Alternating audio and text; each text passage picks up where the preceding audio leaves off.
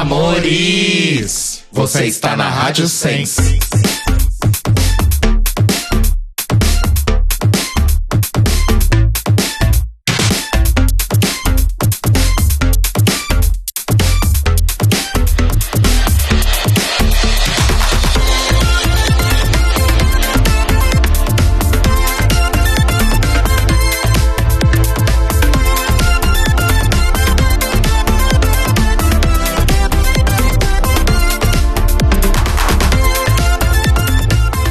Olá, amores!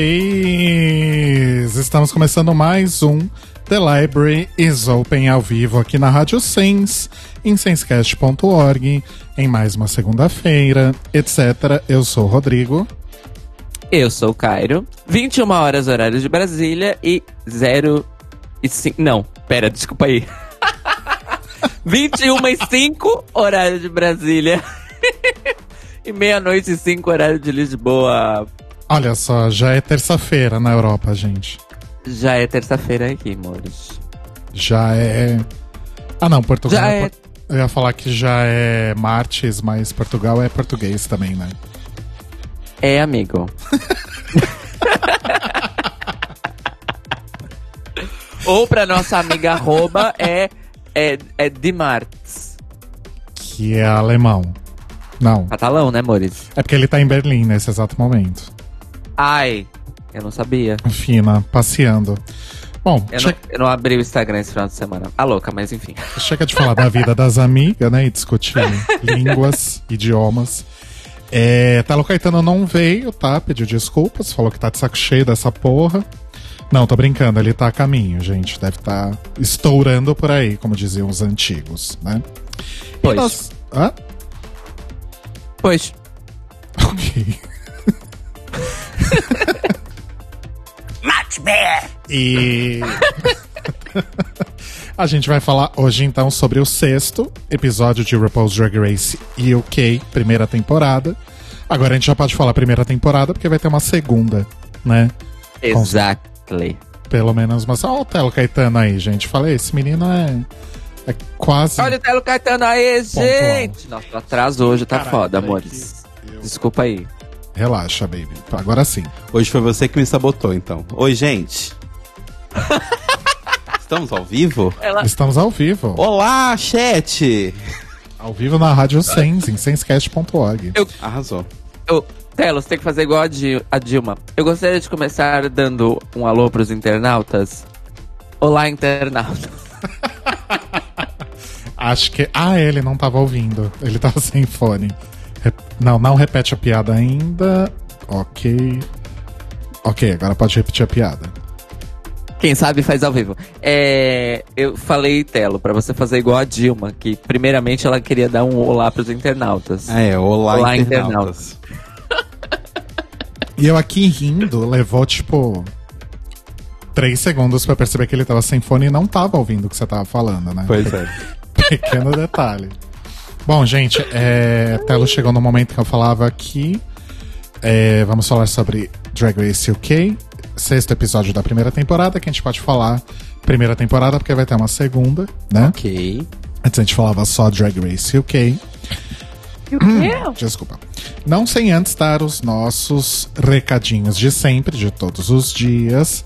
A gente começa comentando que o The Libraries Open tem um site, que é thelibrariesopen.com.br, onde vocês podem ouvir os episódios e ver todas as informações pertinentes sobre este programa de rádio, Exato. que também é um podcast. Exato. E agora vem a segunda parte dos anúncios, que é sobre o nosso apoio. Lembrando sempre, nós somos um site movido a financiamento coletivo. Então, se você puder entrar em apoia.se barra The Libraries Open, você nos ajuda muito. Aí, adicionando a isso, tem, viemos, aqui com alguns recadinhos. Primeiro recadinho é para as pessoas que já são apoiadores. É, uma coisa que acontece é, toda vez que uma pessoa entra, né, agora a gente tá tornando isso uma coisa corriqueira e comum e protocolar. A gente tá enviando um e-mail para vocês colocarem qual é o nome que vocês preferem ser chamados, né, na, na vinhetinha e tanto nome que a gente vai colocar no site. E nesse e-mail também tem o link para vocês entrarem no mural, né, no mural ali do, do Apoia-se, onde tem. Oi. Pra entrar na mural. No mural do Apoia-se. Ah, ok. Onde tem todas as informações, inclusive o link para você entrar no grupo do Telegram. Espera eu molhar o bico. Só que a questão é, como algumas pessoas não gostam de receber spam e essas coisas todas, as pessoas têm tipo o e-mail do lixo, que é onde elas fazem todos os cadastros. Porém, a gente precisa que o e-mail que vocês usem no Apoia-se seja um e-mail que vocês estão sempre vendo. Ou que é um e-mail, tipo, pode não ser o principal, obviamente, mas é um e-mail que vocês estão sempre conferindo. Por quê? Porque a, a, forma que a gente tem de tornar mais fácil a comunicação com os apoiadores é por lá. Então, às vezes, se a gente manda um e-mail, às vezes pode estar indo para o seu spam, às vezes pode não estar tá indo direcionado para o e-mail que você vê, e aí você pode acabar perdendo alguma coisa, alguma promoção, algum anúncio que a gente fizer. Então, o primeiro anúncio é esse. Fiquem de olho no e-mail de vocês que está sendo usado no Apoia-se. A segunda informação é o seguinte: o Apoia está com algum problema na plataforma, a gente ainda não conseguiu descobrir exatamente o que é, mas eles não estão mandando e-mail lembrando você de pagar os boletos. Né? No caso do pessoal do, do cartão de crédito, não, não existe esse problema, mas lembrando sempre que confira se o seu cartão de crédito que está lá está 100% ok. Isso ajuda a gente, porque às vezes, sei lá, trocou o cartão, cancelou o cartão, veio outro novo e você precisa ir lá e trocar o número porque ele não troca automático, né? O, a instituição financeira não dá essa autorização. Então, se seu cartão trocou, vai lá e troca o númerozinho. Mas para as pessoas do boleto, ele não tá mandando o boleto. Então, até descobrirem o que, que, está acontecendo exatamente, a gente pede encarecidamente que quem paga por boleto entre lá no site apoia.se barra The Libraries Open, você pode entrar só no Apoia-se, aí vai entrar lá seus apoios e baixe o, o boleto para poder pagar. O boleto da, da Taylor Swift. Exatamente. E esse negócio que você falou do e-mail do lixo, às vezes nem é porque a pessoa colocou um e-mail secundário, às vezes é porque Vai é, pro spam mesmo. É, acontece. às vezes é porque vai pro spam. Tipo, a nossa conta do Gmail, ela tem bastante tempo, mas a gente não usa ela tanto pra saída.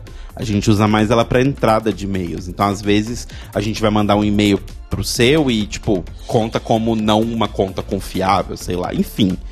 Internet, gente, cabos. A NASA tem feito muito isso. Resumindo, se você é nosso apoiador e nunca recebeu um contato nosso, cheque seu spam, né? Porque isso. com certeza tá lá o nosso contatinho inicial. E desculpa a gente perder tempo falando isso, mas é que é a única forma que a gente tem certeza que as pessoas vão receber essa informação, porque Exato. se elas apoiam é porque elas ouvem a gente. Né? Exatamente. Pois e, é. Novamente. Bicha, gente... pague meu boleto. Desculpa. E novamente a gente queria agradecer muito, muito, muito, muito, muito todo mundo que apoia a gente e não só apoia financeiramente, todo mundo que pode apoiar a gente divulgando o episódio. Toda segunda-feira a galera tá sempre repostando a gente nos stories no Instagram, tá dando RT no Twitter, e isso ajuda muito, muito, muito a gente. Então sempre espalhem a palavra, que é uma forma de apoiar, mesmo que você não tenha grana. Arrasou. Arrasou muito. Exato. E participem do ao vivo quando puderem, etc. Exato. Né? É isso de recados? Tem algum recado, Caro Braga? Ah, o recado é que eu continuo maravilhosa. né? okay. Bullshit, Vivian. And I know exactly. Bullshit. I've, I've Bullshit. seen. Bullshit. Eu não acredito. Ai, travou até, travou até a música aqui. Não, no final eu falo rapidinho sobre o evento de podcast. Ai, arrasou. arrasou. Queremos saber. Vamos então, gente? Bora Vamos. lá? Então bora. Bora.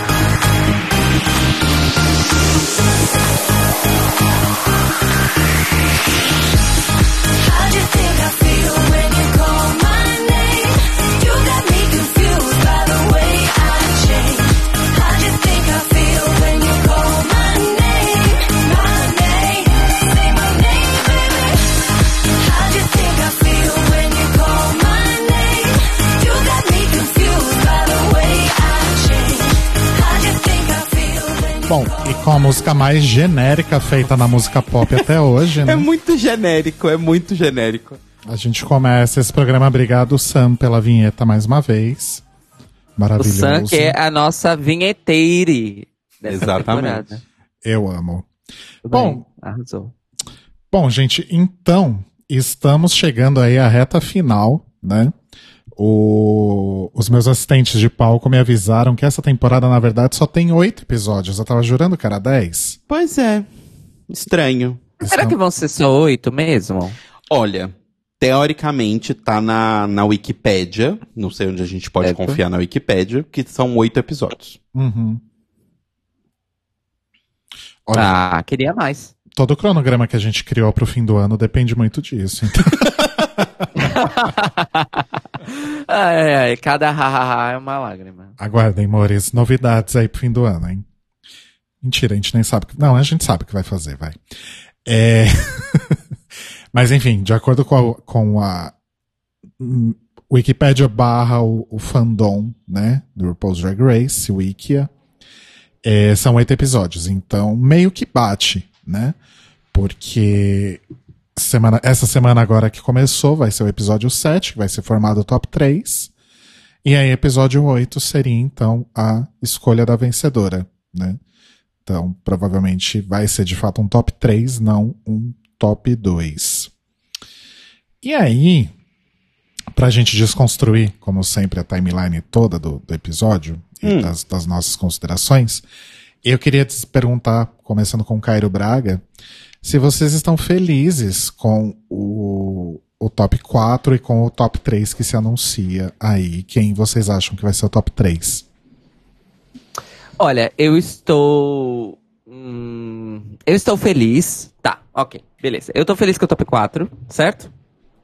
Mas eu estaria mais feliz se esse top 4 tivesse apenas uma pequena mudança. Né? Que seria? Que seria Cheryl fora e Blue Hydrangea dentro. Ok. Tô contigo. Sim. Essa é a minha opinião também. Apesar de ter concordado integralmente com a, com a eliminação. Sim. Ah, eu não sei se eu concordei integralmente, não, mas a gente vai chegar lá. É, hum, ah, é, hum, hum, ok, tá. É, não, no fim das contas eu não concordei integralmente, porque, enfim, mas a gente vai chegar. Ok, desculpa lá. É, e com relação ao top 3, considerando que a realidade do top 4 tem a Cheryl, eu não quero a Cheryl no top 3. É muito simples. Sim. Arrasou. É basicamente isso. É o que a gente já tava falando. Esse top 3 já tava meio que escrito desde o começo da temporada, né? Sim.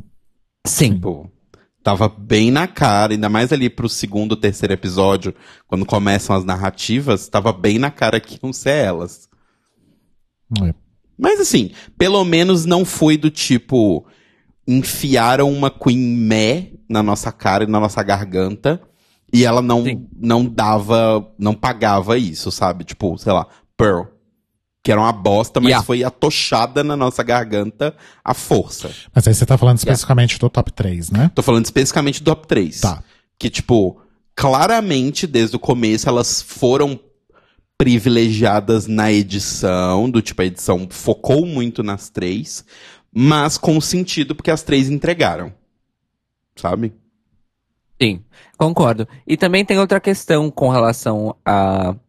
A mesmo ao top 4, vai. Por mais que a gente não quisesse que a Cheryl estivesse no top 4 e sim a, a Blue, é, a Cheryl não, de jeito maneira, quer dizer, em alguns momentos até pareceu, mas depois menos. Arrastamento. Sabe? É, pareceu que ela foi vítima das circunstâncias do destino. Exato. Eu acho que nos primeiros episódios, ela, beleza, ela mereceu, né? Nos lip syncs que ela fez e tal, ela mereceu ter ficado. Ah, só que alguns safes que ela levou no começo da temporada pareciam muito é, cotados. Uhum. Depois, o índice de, de cota foi diminuindo, né? Entendi. Mesmo porque a bicha começou a entregar, né? Um pouco mais. Sim. Mas ainda acho que Blue Hydrangea merecia muito mais estar nesse top 4. Ah, mas também, mesmo se Blue Hydrangea estivesse no top 4, meu top 3 seria o mesmo. Sim. Sim. É, eu assino embaixo com tudo que vocês falaram e adiciono mais uma coisa. A minha vencedora é Divina de Campo. A minha também. A minha também. Apesar. Como a gente é alinhado, né? Olha apesar só. que devo dizer que eu fiquei de saco completamente entupido com o drama desse episódio. Que, é. que teve como estrela teoria. divina, né? Eu tenho uma teoria sobre esse drama. Hum. É, a gente já pode falar sobre isso, Host? Vamos, deixa eu contar, deixa eu contar o drama, então, e aí você, ela, você faz aí a, a explanação da sua teoria. Vamos lá. Ok. O drama é o seguinte: a produção foi lá pra Blue e falou: Blue, pergunta pra Vivian quem que ela teria escolhido pro grupo dela se ela tivesse ganhado o Reading Challenge. Aí Uma pergunta Blue, super casual. Aí a Blue falou: Ok, vou perguntar para a Vivian quem ela escolheria se tivesse ganhado o Reading Challenge. Vivian, quem você teria escolhido se você tivesse ganhado o Reading Challenge? E aí tem aquele velho truque de edição de Drag Race, né? Aquela coisa super misleading, de aumentar os intervalos entre uma fala e outra. A Vivian devia ter respondido, It's not your fucking business. aumentar o espaço entre uma fala e outra, colocar uma trilha dramática, mostrar uma reação aqui, outra ali, que a gente nem sabe se foi aquilo mesmo, uhum. né? E Os famosos diz... drinks que se enchem e esvaziam. Isso. A Max que aparece Exato. depois de ter sido eliminada. né? Eu amo, é um grande clássico, né? a escada que aparece no fundo da run, né? Exato. Enfim. E aí, a de acordo com a forma como foi editado o episódio, parece que a Vivian escolhe a Cheryl imediatamente. Tipo, ah, você com certeza, porque eu não sou burra, né? E aí fica aquele ato, aquele espaço, até ela falar um outro nome que ela nunca fala.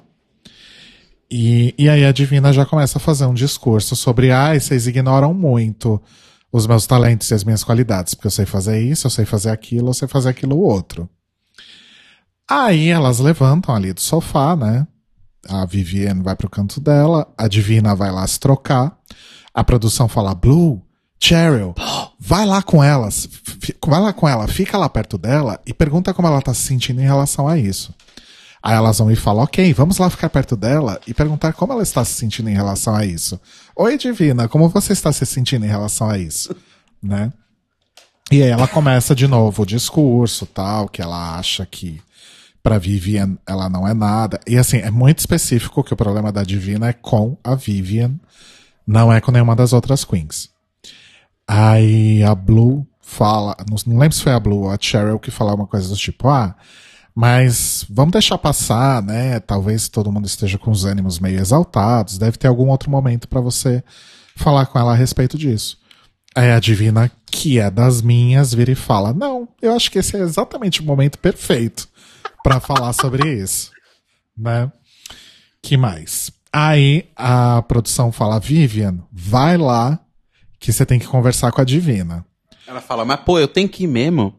Aí ela chega com aquela cara que, ai, saco, eu só tô aqui porque a produção me mandou, tá? Não queria estar tá aqui. Aí ela abraça a Divina e fala, ai, como é que você tá? Você tá bem? Aí a Divina fala, tô, né? Tirando o fato que você acha que eu não tenho talento nenhum, alguma coisa assim, gente, eu não sei direito às falas. E aí a Divina fala, ah, porque você não reconhece que eu canto, eu danço, eu costuro, eu canto em cinco línguas diferentes, eu faço tudo isso ao mesmo tempo em que eu dou um espacate, e para você isso não significa nada. E aí a Vivian fala, ah, talvez agora você esteja, é, realmente aqui dentro você esteja mostrando mais do que você é, porque lá fora, nos últimos 10 anos, a única coisa que eu vejo é a Divina com uma peruca ruiva e um vestido prateado. Ufa. Aí a Divina fica puta e fala: Bullshit, Vivian. And I know exactly. Bullshit. But I've, I've Bullshit. seen. Bullshit. É. Bullshit. Enfim. É, e aí a Vivian fala: Nossa, você tá puta só porque você não foi o primeiro nome que eu falei? Eu ia falar o seu nome logo em seguida. Aí a Divina para. É, mas não como coreógrafa. Porque afinal, a Divina uh. é uma professional choreographer. Of course. E, enfim, aí é meio que isso. Você treinou isso essa tarde, né? claro que não. Eu só organizei os botões, isso pelo menos eu ah. fiz. É... E aí, meio que fica isso, né? Divina, pra Vivian, supostamente a, a, a Divina tá puta só porque a Vivian não falou o nome dela primeiro. E a Divina parece extremamente necessitada de uma aprovação muito grande, especificamente. Tipo, parece que, sei lá, foda-se até o que a RuPaul acha dela. Ela quer que a Vivian reconheça que ela é uma drag extremamente talentosa. A única coisa desse bafão todo que foi interessante para mim foi a baga olhando tudo por entre os cabides ali. Sim. Inclusive, só esses takes da baga dão é, memes e imagens de reação em GIFs para anos a fio. Exato. Exato.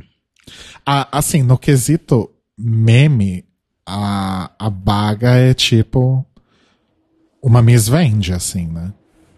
Eu diria mais, eu diria que a baga é tipo uma Xuxa, vai.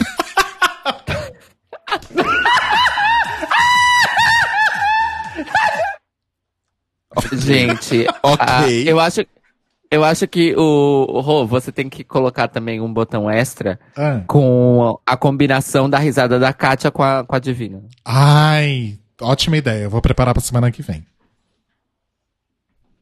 A hora da sua teoria agora, Cairo.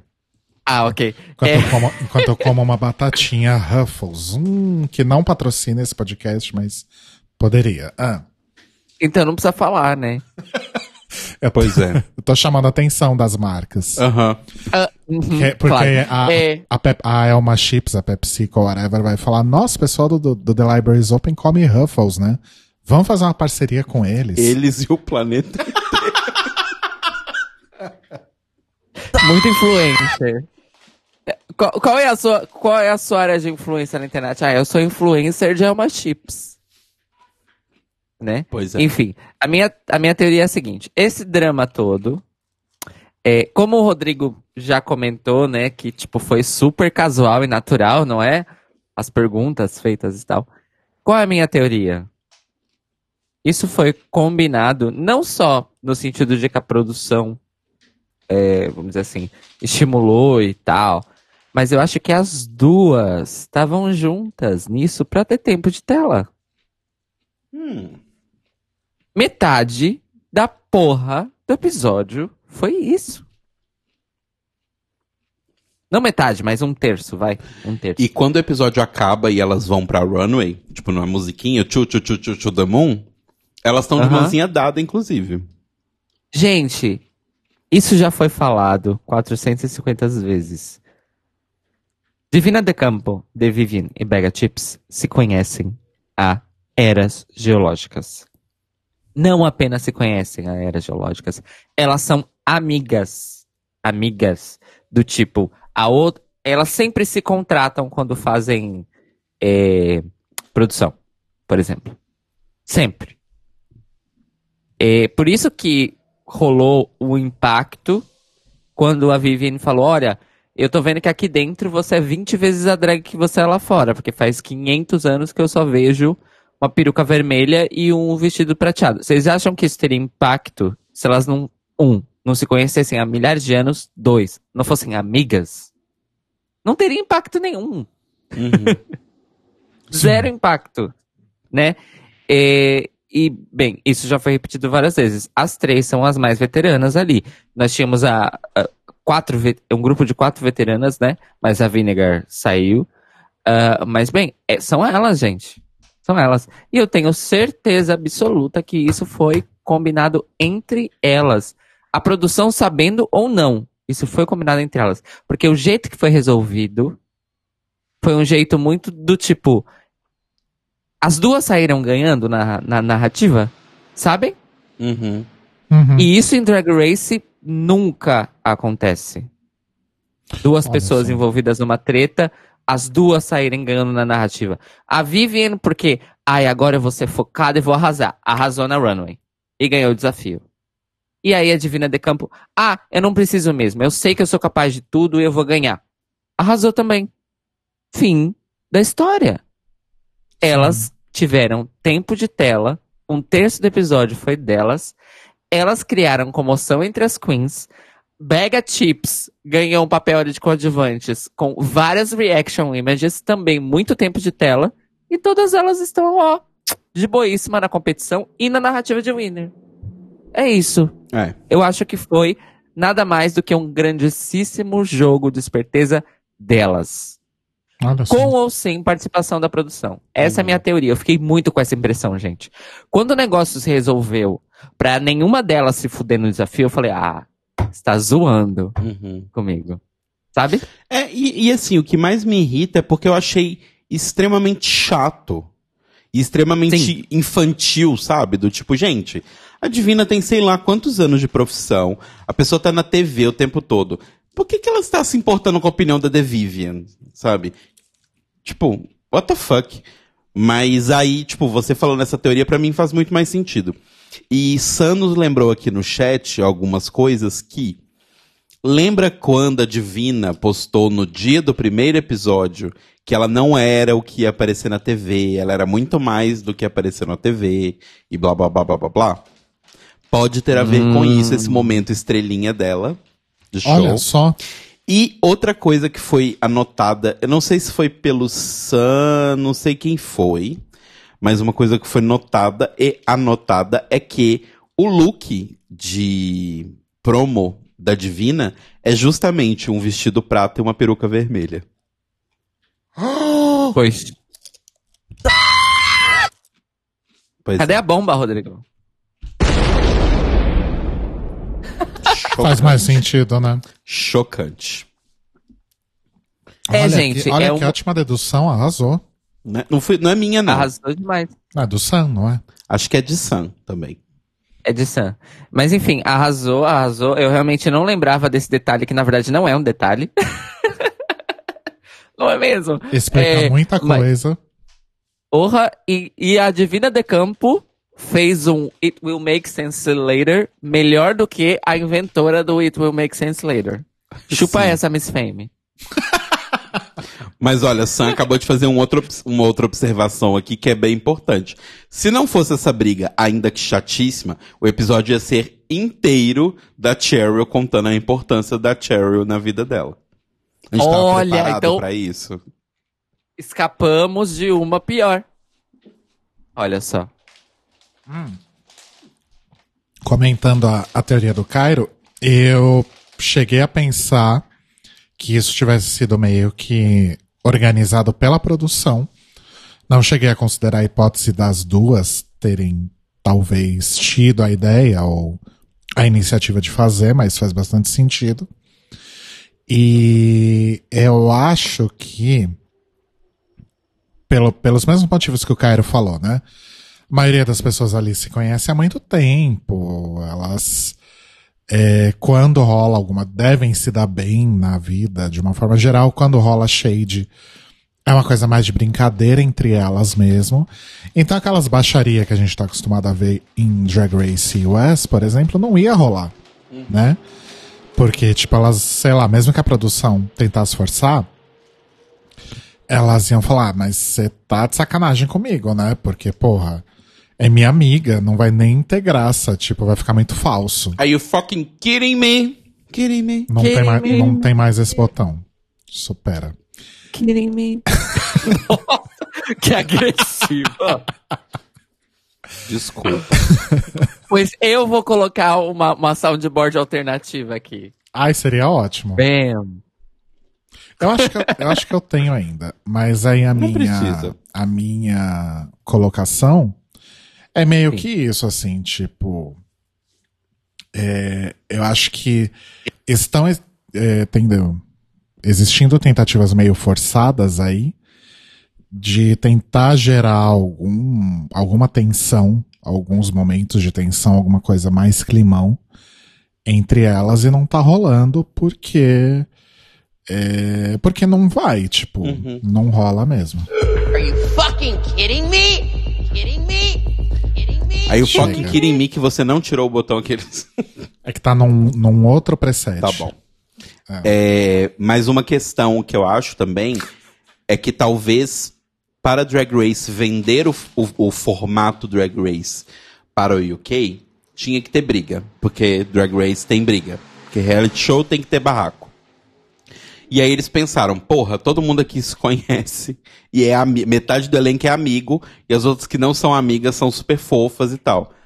Aí, tipo, acho que talvez foi uma forma do tipo, ai galera, vamos tentar trazer um drama aqui. Porque basicamente foi o único drama que aconteceu desde o começo. Não teve outro drama. Né? Assim, grande É. que eu me lembro. Não, teve, teve momentos de estranhamento entre elas. E normalmente era alguma coisa relacionada com a competição. Uhum. Do tipo, ai, você quer fazer a mesma personagem que eu no Snatch Game. Mas isso também se dissolveu em três minutos. Três segundos, é. Ah, é. Ai, mas porque você é básica. Também se dissolveu. Ai, porque shades aqui, shades ali. Mas tudo muito de boinha, Uhum. no fim das contas. É. Enfim. Sabe que eu acabei de, de perceber que a gente tá comendo a batata direto do saco, a gente tá comendo um bag of chips. Então, mas aí o episódio começa, né? Eu vou, eu vou, eu vou desconectar a, a controladora pra não, não para ninguém passar mais por isso. E aí, nesse episódio não teve mensagem no telão. Não sei o que aconteceu, se eles perderam o videotape, não sei o que pode ter acontecido. Sabe o que, que eu acho que quando acontece essas coisas? A conversa que tava rolando no momento em que a campainha tocou, no fim das contas, não era uma conversa que a edição queria colocar no programa, logo eles tiraram a parte inteira. Ué, mas. Porque os vídeos nunca querem dizer nada. O que que aqueles vídeos adicionam em alguma coisa? Nada. É, nada, realmente. E aí, tipo. Eu já. ai, não quero colocar pode esse falar. negócio porque, tipo. Ai, essa aqui tá falando tal coisa, a gente não quer essa narrativa. Sabe, em pleno final da temporada a gente vai enfiar essa narrativa Ai, mas agora. pegasse de outro episódio, mesmo que fosse roupa diferente, ninguém percebe. Aí ia passar a Sun Wong no, no fundo. Eles deveriam. Eu, sabe o que, que eu acho? Toda temporada de Drag Race, os editores deviam enfiar, por tradição, como easter egg, o take da Max. em algum momento. Sempre. Always and forever. É... Ai, gente, ainda. Só, só um último comentário que eu esqueci de fazer sobre a treta da, da, da Divina com a Viv. É, assim como o Rodrigo comentou que eles os artificialmente espaçaram as respostas e as reações, né? Na briga, certo? Aham. Outra coisa que a edição deu uma forçadinha de mão, mas assim, aquela, sabe aquela forçadinha que se fosse um milímetro a mais era tipo um fisting? Nossa. Nossa É. senhora. A inserção Ui. completamente descontextualizada de vários confessionários. Principalmente porque neste episódio essa, essa seria uma resposta, Rô, para sua pergunta, Cairo, só o que você, o que só o que você viu. Neste episódio, eu percebi um recorde nessa temporada de Drag Race UK de falas em off que claramente não pertencem ao, que- ao confessionário que vem em seguida. Você consegue lembrar algum exemplo, assim, prático?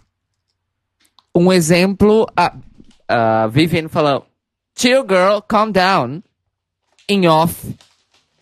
E aí corta pro confessionário e ela só faz uma cara do tipo, uma, uma expressão facial. Hum, vários momentos desses em que você tem uma fala em off, só que pela continuidade do corte é pra dar a impressão que a fala em off tá no mesmo take, ou seja, no mesmo discurso, na mesma linha de fala do confessionário que entra em seguida. Só que todos esses cortes foram claramente falseados, porque nenhum deles tinha sobra. Todos eles eram em cima. Então, tipo, não tinha uma sobrinha que dava pra ver a Queen falando a última sílaba da frase e Uhum. emendando no resto, a frase sempre acabava antes da imagem entrar. Ai, Sempre. teve um momento. Isso é um re... é, desculpa, isso é um recurso que se aprende em edição de documentário. Eu não tô brincando. Olha só. Teve um momento de confessionário que foi muito esquisito, que eu falei pro Telo, nossa, até comentei com ele, Que acho que é uma hora que a Vivian tá falando da, da Divina ainda, que ela tá meio que olhando pra trás, pro lado pra trás. Sabe quando você dá aquela olhada só por cima do ombro, assim? Só que meio Sim. que, só que meio que pra cima. E aí Certo. ela volta a cara e olhando pra, pra produtora dela, provavelmente, e fala, ai, mas a Divina não sei o quê. E aí eu falei pro telão, nossa, por que, que ela tava olhando meio que pro lado? Será que tem um telão e eles ficam mostrando cenas aleatórias pra elas terem reação, reação àquelas cenas? Aí o telão falou, não, mas o telão não ia ficar do lado pra elas ficarem virando a cabeça pra trás o tempo todo. O telão ia estar Na frente. na frente. Na do- frente, no caso, atrás da câmera. atrás da câmera, né? Eu falei, é, faz sentido. Mas não faria também muito sentido se elas tivessem monitores que ficam passando cenas aleatórias pra elas reagirem aleatoriamente? Sim, super. Eu só não acho que ele tá ali na lateral, Uhum. sabe? Até porque, assim, a gente. Acho que a gente nunca descobriu. A gente sabe o momento em que é feito, né? Os confessionários, que é depois, diariamente, depois dos dias de gravação. Mas a gente nunca soube exatamente como é a dinâmica de gravação deles. Se é do tipo. Elas assistem o bruto do que foi gravado, elas assistem uma pré-seleção de uma futura. Porque assim, elas basicamente gravam no mesmo dia. Então não teve tempo de rolar aquela edição. A não ser, sei lá, os produtores anotam. Às vezes elas nem veem, porque elas gravam teoricamente no mesmo dia. E elas anotam numa. Num papel, tipo, ah, aconteceu tal coisa. E aí fala, tópico tal, o que, que você achou? E ela vai falando um monte de coisa. É, eu acho que é porque a gente sabe, né, que cada cada queen tem o seu produtor assistente que fica lá, um carrapato que fica com ela o tempo todo. Então, quando Exato. vai, quando vai gravar o confessionário, creio que esse produtor assistente tá ali e fala, ah, então, lembra aquela hora que a Bega Chips falou tal coisa? O que, que você acha que ela quis dizer? Sabe? Umas, umas besteiras assim? Sim, sim, sim. É, é, random fact, mas que tem a ver. Não é tão random assim, enfim. É, eu sei que em reality shows de competição de namoro, tipo The Bachelor e coisas do tipo, é, e também No Limite, Survivor, essas porras, certo? É, Não é um produtor, um produtor assistente por participante. Cada produtor assistente tem os seus participantes. Hum, tá. Entendeu? É, inclusive rola sempre o papo de que ah, a- se a pessoa que é. Se a pessoa que tá no time daquele produtor assistente ganha o programa, o produtor assistente ganha um bônus em dinheiro e tudo mais. Eita. Tem tudo isso. Faz sentido. É, porque é o incentivo através do dinheiro. Por isso que os produtores ficam, Blue, vai lá falar com ela, vai, vai. Vai, Per- caralho. Pergunta E- pra ela como que a mãe dela morreu. E é por isso que eu acho que houve a combinação, porque se bobear, amores, é o mesmo PA para Vivienne e Divina de Campo. Hum, A gente não entendi. sabe. É porque eu bem imagino, tipo, agora que o Rô falou isso, tipo, o produtor lá do lado da, da, da Vivian falando: Caralho, acabei de descobrir aqui no Instagram da Divina, a mãe dela morreu tem um ano, vai lá cutucar ela, fala isso, fala isso. É, amores, assistam Unreal. É verdade, a gente Verdade, precisa gente. assistir. A gente Real, real oficial. Assistam Unreal. Bom, Mas enfim. E aí, a RuPaul aparece e avisa que o mini challenge vai ser o. I write love. Como é que ela fala quando ela entra? I write love. É uma frase meio tipo, whatever. Não lembro. You're right, babes, não era? É, eu Acho não é lembro, mas coisa é uma assim. coisa meio tipo sotaque em inglês. Que ela não sabe fazer, Né? inclusive. Ela Ah. só sabe fazer australiano. Sim, que ela tem uma fazenda lá. É, é lá, né? A fazenda? Não. Não. É nos Estados Unidos. O marido, o marido dela da é- RuPaul é australiano. Mas acho que eles têm uma fazenda na Austrália, gente. Ah, é? Eu acho que sim. Olha. É capaz. Justamente pelo fato dele ser australiano. Porque quando você nasce na Austrália, você ganha uma fazenda. Bom, eu não entendi aí, a ligação o- dos fatos. O Mini possível. Challenge era. O nome do Mini Challenge era o BBC Game. E aí quando a RuPaul fala, ah, BBC, aí elas começam a morrer de rir. E ela fala, ai, por que, que vocês estão rindo tanto? Eu e Telo estávamos loucubrando aqui que BBC, entre outras coisas, também pode ser usado para Big Black Cock. É, assim, BBC enquanto gíria de internet geral é Big Black Cock. Ou seja, pausão preto. Que, ou seja, racista pra caralho. Sim. É, objetificação, etc, o, que, etc, etc. o que pode ser motivo da, de delas terem rido, né? Mas aí depois a gente descobre que é pra briefs, boxers ou commando. O que eu fiquei bem chocado, porque pra quem também não, não conhece a expressão, comando é as pessoas que não usam cueca. Eu Sim. falei, oi? Aí eu até falei com o Rodrigo, eu falei, ok, elas vão estar escolhendo entre briefs e boxers, né? Não vai ter uma pessoa sem cueca e vai tirar o shot na BBC. Posso contar como eu descobri co- o que que era comando? Hum. Tem um episódio de Friends que o, o Joey e o Chandler brigam.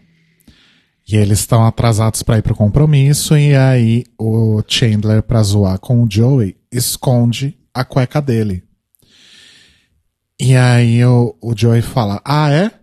Você vai é, esconder minha cueca? Então eu vou fazer exatamente o oposto com você. Aí o Chandler fala: Nossa, como assim? O que, que isso tem a ver? Aí o, o Joey vai e veste todas as roupas do Chandler. Aí ele tá vendo? Eu fiz o oposto, né? É, que, do que você fez comigo. Inclusive eu tô aqui commando. E aí ele começa a se mexer com a roupa e aí eu descobri que o commando era quando você sai sem cueca. Friends ensinando muitas coisas, inclusive como ser misógino, machista, E ser uma péssima amiga que destrói a vida dos seus outros cinco amigos. Beijo, Rachel. homofóbico. É, assim, eles já não eram boas pessoas. Quando a Rachel chegou, que é o, o início do plot, A Rachel torna toda a vida deles muito pior, mas enfim. Sim, mas o pior personagem é o Ross, sem dúvida. Sim, é o Ross. Mas voltando é ao, ao mini challenge. Então, é o tradicional, né, episódio de todas as temporadas de objetificação do Pit Crew, aqui no caso, Brit Crew, né, que cada um tava usando ou uma cueca boxer, ou uma cueca que aqui a gente chama de sleep, né? As briefs a gente chama de sleep aqui isso no é, Brasil. aqui o nome é Sleep. Sim. Ou Commando, que não era sem cueca, era uma cueca com padronagem de camuflagem. né? Exato. E aí elas têm que adivinhar o que cada um tá usando. Olha que divertido. Super divertido. Gente, mas assim, o, eu acho que o pior desafio de objetificação do Pit Crew até hoje foi o dos beliches. Sim, porque aquele eu acho que, tipo. Porque esse, eu acho que assim, ele é apenas. apenas, né? Muito entre aspas. Ele é apenas objetificação masculina. Que é uma coisa que, assim, é ruim, é ruim. Mas acontece todo dia há 300 bilhões de anos com mulheres, né? E então segue a vida. A minha questão. Opa, tudo bem? Engasguei. Ah, tá. A minha questão é que aquele da beliche, além de ser objetificação, ele ainda é carregado de um monte de preconceitos, porque ele presume milhões de coisas sobre sexualidade, sobre o que é ser ativo, o que é ser passivo, o que é uma cara de passivo, uma cara de ativo, etc, etc. Então acho que aquele tem um nível a mais de problemas. Esse é só do tipo, ah, ok, é o Pit Crew, eles são bonitinhos, eles são bonitinhos e tal, eles estão usando os enchi... claramente eles estão usando enchimento de pinto, porque ninguém tem um pinto mole daquele tamanho, enfim. E ninguém é. tem um pinto mole duro daquele tamanho também. É, Tem- Tem esse pequeno detalhe. é porque é um pinto mole que tá duro, né? Exato. Eu amo essa técnica do pinto meia bomba.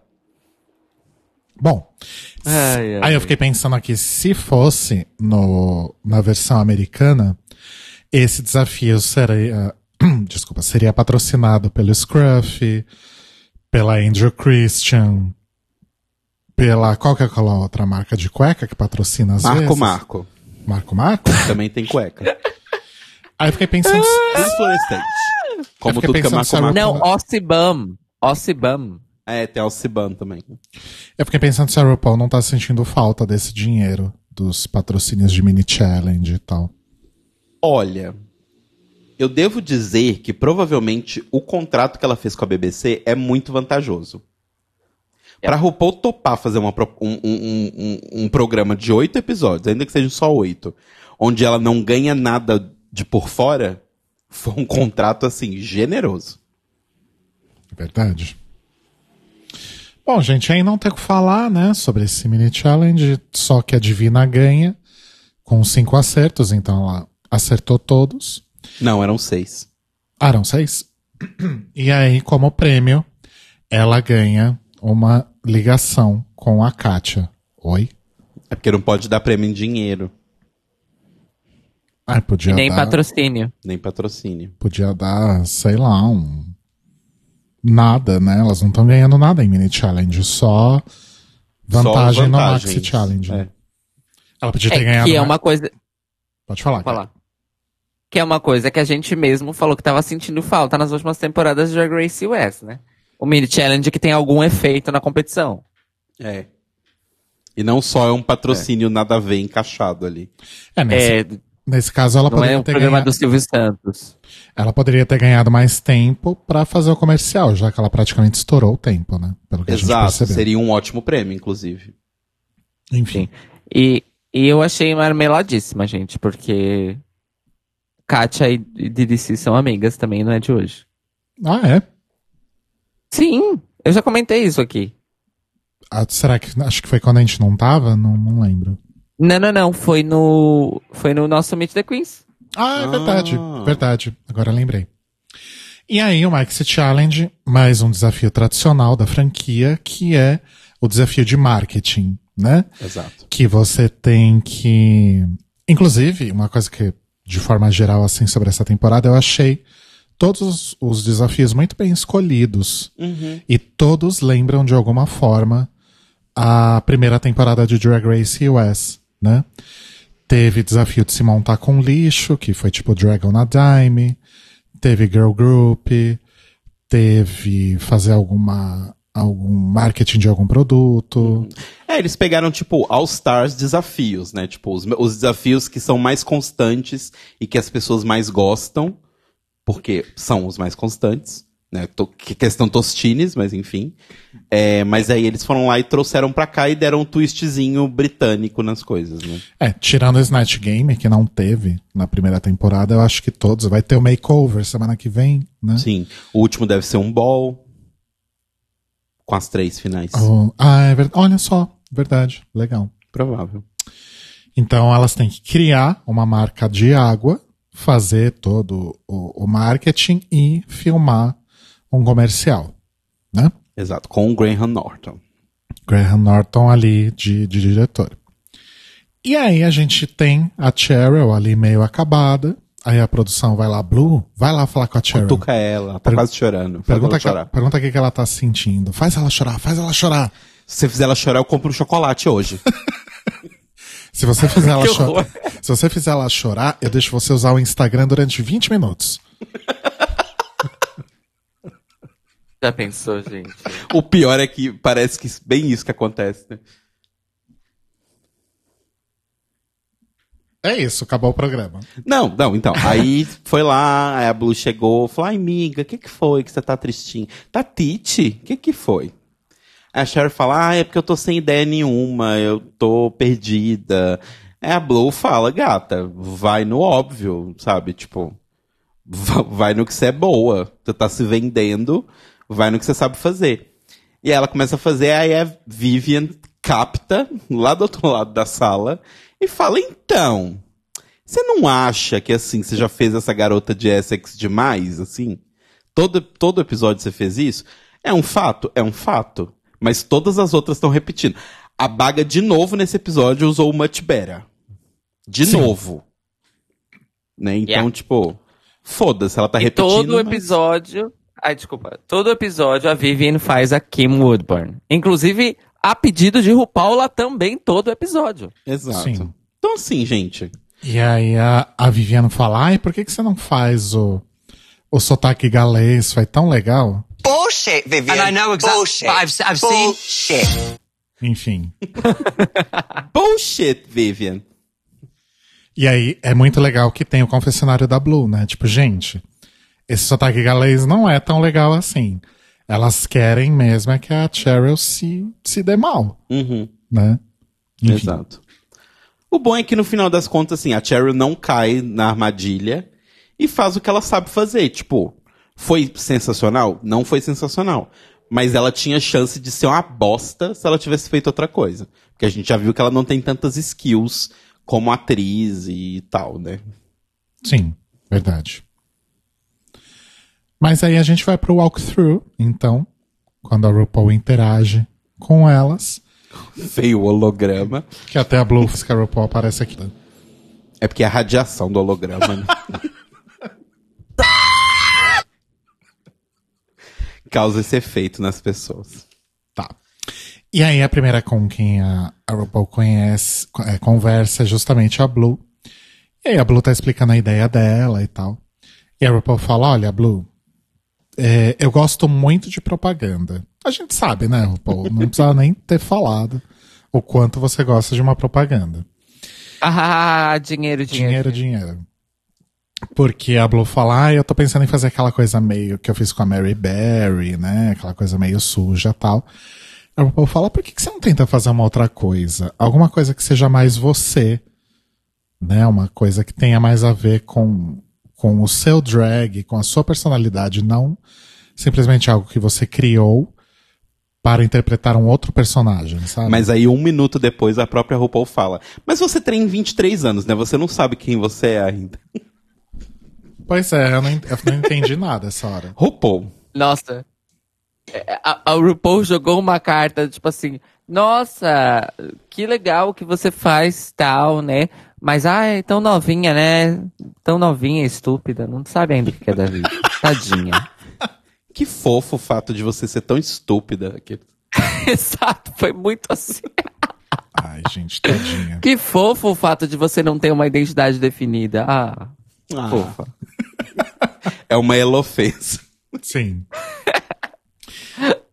Aí a, a Baga fala que queria fazer algo que fosse um pouco diferente dessa coisa de ai, todos os produtos falam que vai que vão te tornar uma pessoa melhor, tal. Eu queria que a minha água a pessoa tomasse e ficasse velha e feia. Aí o povo fala, nossa, isso não, isso não tem sentido nenhum, né? E de Enfim. fato, não, não- não tem sentido algum. E aí a RuPaul fala, nossa, mas por que, que você não usa a sua marca, tal, o lance do BH Chips? Aí ela fala, nossa, é verdade, né? Que boa ideia. A RuPaul fala, nossa, como assim? É a primeira ideia que eu teria, porque, tipo, eu sou muito inteligente. Dinheiro, dinheiro. Ai, gente, mas era bem óbvio mesmo, né? Sim. Tipo, óbvio até demais, inclusive, pra ficar, tipo, sem graça. Tanto que a gente vai ver depois que, que ela perdeu a mão, né? Mas enfim. Aí a Vivian fala que vai fazer uma dona de casa, né? De Liverpool, que precisa ser hidratada. Ploft. Aperta o botão de novo? Não. Não, Enfim. nem precisa, porque foi tão sem graça que eu não sei nem como que isso ganhou. Mas ok. Podia ser o Are you fucking kidding me? Kidding me? Kidding me? Tem um outro ótimo aqui, deixa eu achar. Ai, lá vem. Absolutely. Ai, não é esse. Não. Não. Não. Ok. A gente fica aguardando, tá? Can you believe? Pronto. Ah, ok. Ah, saudades, inclusive, Saudades, amores. Can you be- Can you believe? Ops. Achei que você ia fazer um remix. Eu tentei, não deu Can you certo. Can you, can you believe? Can, can, can you believe? Inclusive, não assistimos Queer Eye Japão até agora. Verdade. Eu também não. Estamos presos Yay. no loop de Cavaleiros do Zodíaco. Sim. Porque eu tava assistindo Shira. Ai, tá boa essa. A gente nem terminou a primeira, na real. É. Amores, get your shit together. Eu acho que vale a pena a O gente continuar vendo. o impacto de Steven Universe é real. Sim, Está super. gerando maravilhosos frutos. Enfim, É, enfim. E aí, por esse é fim, outro episódio. Aí a Cheryl fala, ai, a RuPaul chega lá, primeiro que ela mostra um, um, um swimsuit verde, né? a RuPaul fala, ah, muito legal, só que assim, você lembra que você vai ter que fazer a, a gravação do, do, do comercial na frente de uma tela verde, né? Aí todas riem, ah, Coitada da Cheryl. Ela foi muito usada como, tipo, a burra da edição, né? É a de it's, oh, so this is the Derek Barry of the season. Sim. E por fim, a Divi... Ai, não, pera, pera, pera. Tem um momento maravilhoso nesse momento da Cherry, hum. que é o momento Zibia Gaspareto da RuPaul, né? Sendo importado para o United Kingdom, que é a RuPaul falando. Na verdade, o segredo todo é você vender quem você é. Hum. Porque se você não sabe quem você é, a gente não sabe quem você é. Na hora eu até virei pro Rodrigo e falei, caralho! Nossa, RuPaul, eu não tinha parado para pensar que eu, eu me entendo e aí assim eu passo para as... Caralho, mano! Não tinha pensado. A RuPaul realmente visionária, né? Ah, é. Escreveu e livros aí... e livros sobre isso. Não é? E aí eu puxo outra questão que eu anotei mentalmente para falar. Obrigado, Telo. A sua deixa foi absolutamente maravilhosa. De nada, minha flor. Que é. Eu tenho outra teoria. Eu tô igual o Rodrigo agora em Drag Race UK, cheio das teorias. Eu acho que rolou ali uma conversa com relação a, a conteúdo editorial do programa, certo? Na BBC. De que a RuPaul estava proibida de fazer discurso de autoajuda. Hum. Este hum. é o terceiro ou quarto runway, é, é, desculpa lá, walkthrough da temporada, em que a RuPaul tem várias oportunidades de enfiar o discurso do Inner Saboteur. E isso não acontece. Olha só. Hum. Pum. Olha Graças. só. Ai, mas, mas será? Tipo, a BBC chegou aí e falou: Gata, segura a onda. Não, não, não pega tão pesado. É, eu, eu acho que tem a ver também com o fato de que o discurso de Inês Sabotor e autoajuda e RuPaul Gaspareto, da, da RuPaul Gaspareto, tem muito a ver com merchandising dos livros dela. Uhum. Porque, hum. é como nós sabemos, os discursos, inclusive frases verbatim, estão nos livros dela. Fato. Então, eu acho que rolou aí um, um controle editorial com o pretexto, ou até mesmo justificado, por esse viés. É a minha teoria, tá, gente? Olha, eu tô tirando essa teoria da minha análise. Faz sentido, tá? faz sentido. Nossa, faz muito, muito sentido. Não sei se a BBC chegaria nesse ponto de, de, de controle, entre aspas, mas faz bastante sentido. Enfim, Enfim essa foi minha, minha última teoria do dia. e aí, último walkthrough com a Divina, que explica o conceito do DGC, C de mar, né? Exato. E a RuPaul, olha, tá tudo bem, porque assim, tem alguém aqui que não tá rolando alguma coisa e tal. Aí a, a Divina fala, é, tem gente aqui que eu acho que não reconhece meu talento, sei lá, alguma coisa assim. A Aeropol, a Vivian, né? Aí a Divina meio tipo, é, então, a Vivian, pô, mas o que que ela falou semana passada? Tipo, eu vi a fita, Gente, querida. Eu vi a fita. Me fala agora. Esse momento nem em RuPaul's Drag Race US rolou, do, no sentido da RuPaul trazer para uma queen uma, uma motoboy de treta, certo? Tão é, explícito como esse. Porque ela com, começa a introduzir o assunto do tipo, ah, não sei de nada. Aí na, na, na primeira resposta, passa de não sei de nada pra, ah, eu escutei umas conversas por aí. E aí na, na tréplica da RuPaul, na, né, na tréplica não, na terceira ou quarta pergunta da RuPaul, já tinha escalado pra um, então fia, eu vi a fita, conta pra mim. Bora, na frente da I have the receipts. Exato. Eu tenho os recibos. E sabe, que, aí o que tá no recibo. e sabe o que eu acho que é pior? Eu acho que a RuPaul nem vê nada. Eu acho que chega o produtor na hora de começar o walkthrough e fala, passa um briefing pra ela, né? Uhum. Olha só, Ah, RuPaul, sim, sim. Hoje de manhã, nas gravações do, do primeiro bloco, aconteceu isso, isso e isso. E semana passada, depois que elas foram eliminadas, né? Depois Semana passada, barra ontem. É, barra ontem. A hora que você já tinha ido pra casa, né? Que você, enfim, se desmontou e saiu daqui voada. Depois que elas fizeram lá a gravação do, do After Elimination, aconteceu isso, isso e isso. Que a gente deu, assim, uma forçadinha de barra, claro, né? Como você tinha dito. E aí o que foi falado é isso e isso aqui. Aí o Paul pega esse briefing, dá uma lidinha. Fala, esse briefing tá uma bosta, quero um negócio melhor semana que vem. Ah, 100 mil dólares. E aí entra no, na, na workroom de novo, sabe? Nossa, a gente, a gente podia fazer um, um, um Unreal de RuPaul's Drag Race, né? Porque a gente... Nossa, ia ser incrível. Olha só, ouvintes, se vocês quiserem, vão lá, entre apoia.se barra The Libraries Open. Vai preenchendo as nossas metas, que eu prometo que se a gente bater a meta do tema livre, o primeiro tema livre vai ser uma fanfic ao vivo. Mentira, não vai ser ao vivo, vai ser gravada. Mas vai ser uma fanfic nosso do Unreal de RuPaul's Drag Race. Vai ser gravado ao vivo, dá na, na Exato. mesma.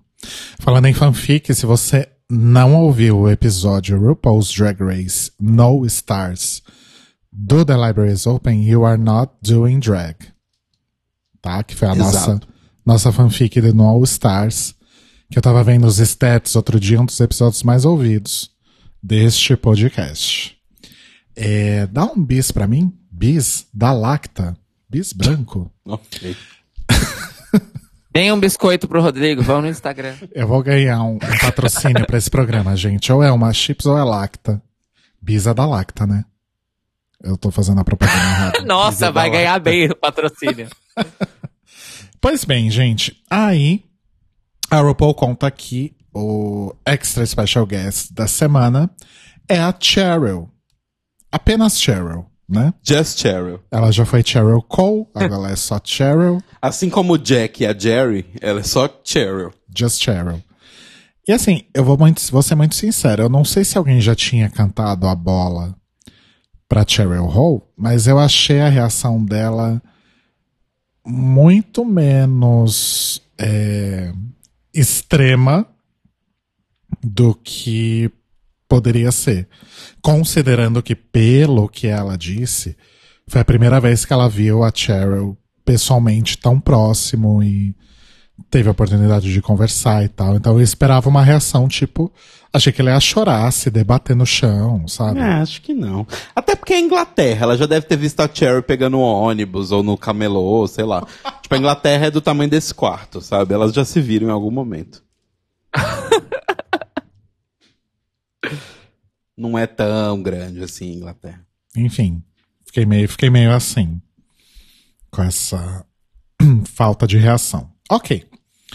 É, aí a gente tem as gravações dos, dos comerciais, dos adverts. Exato.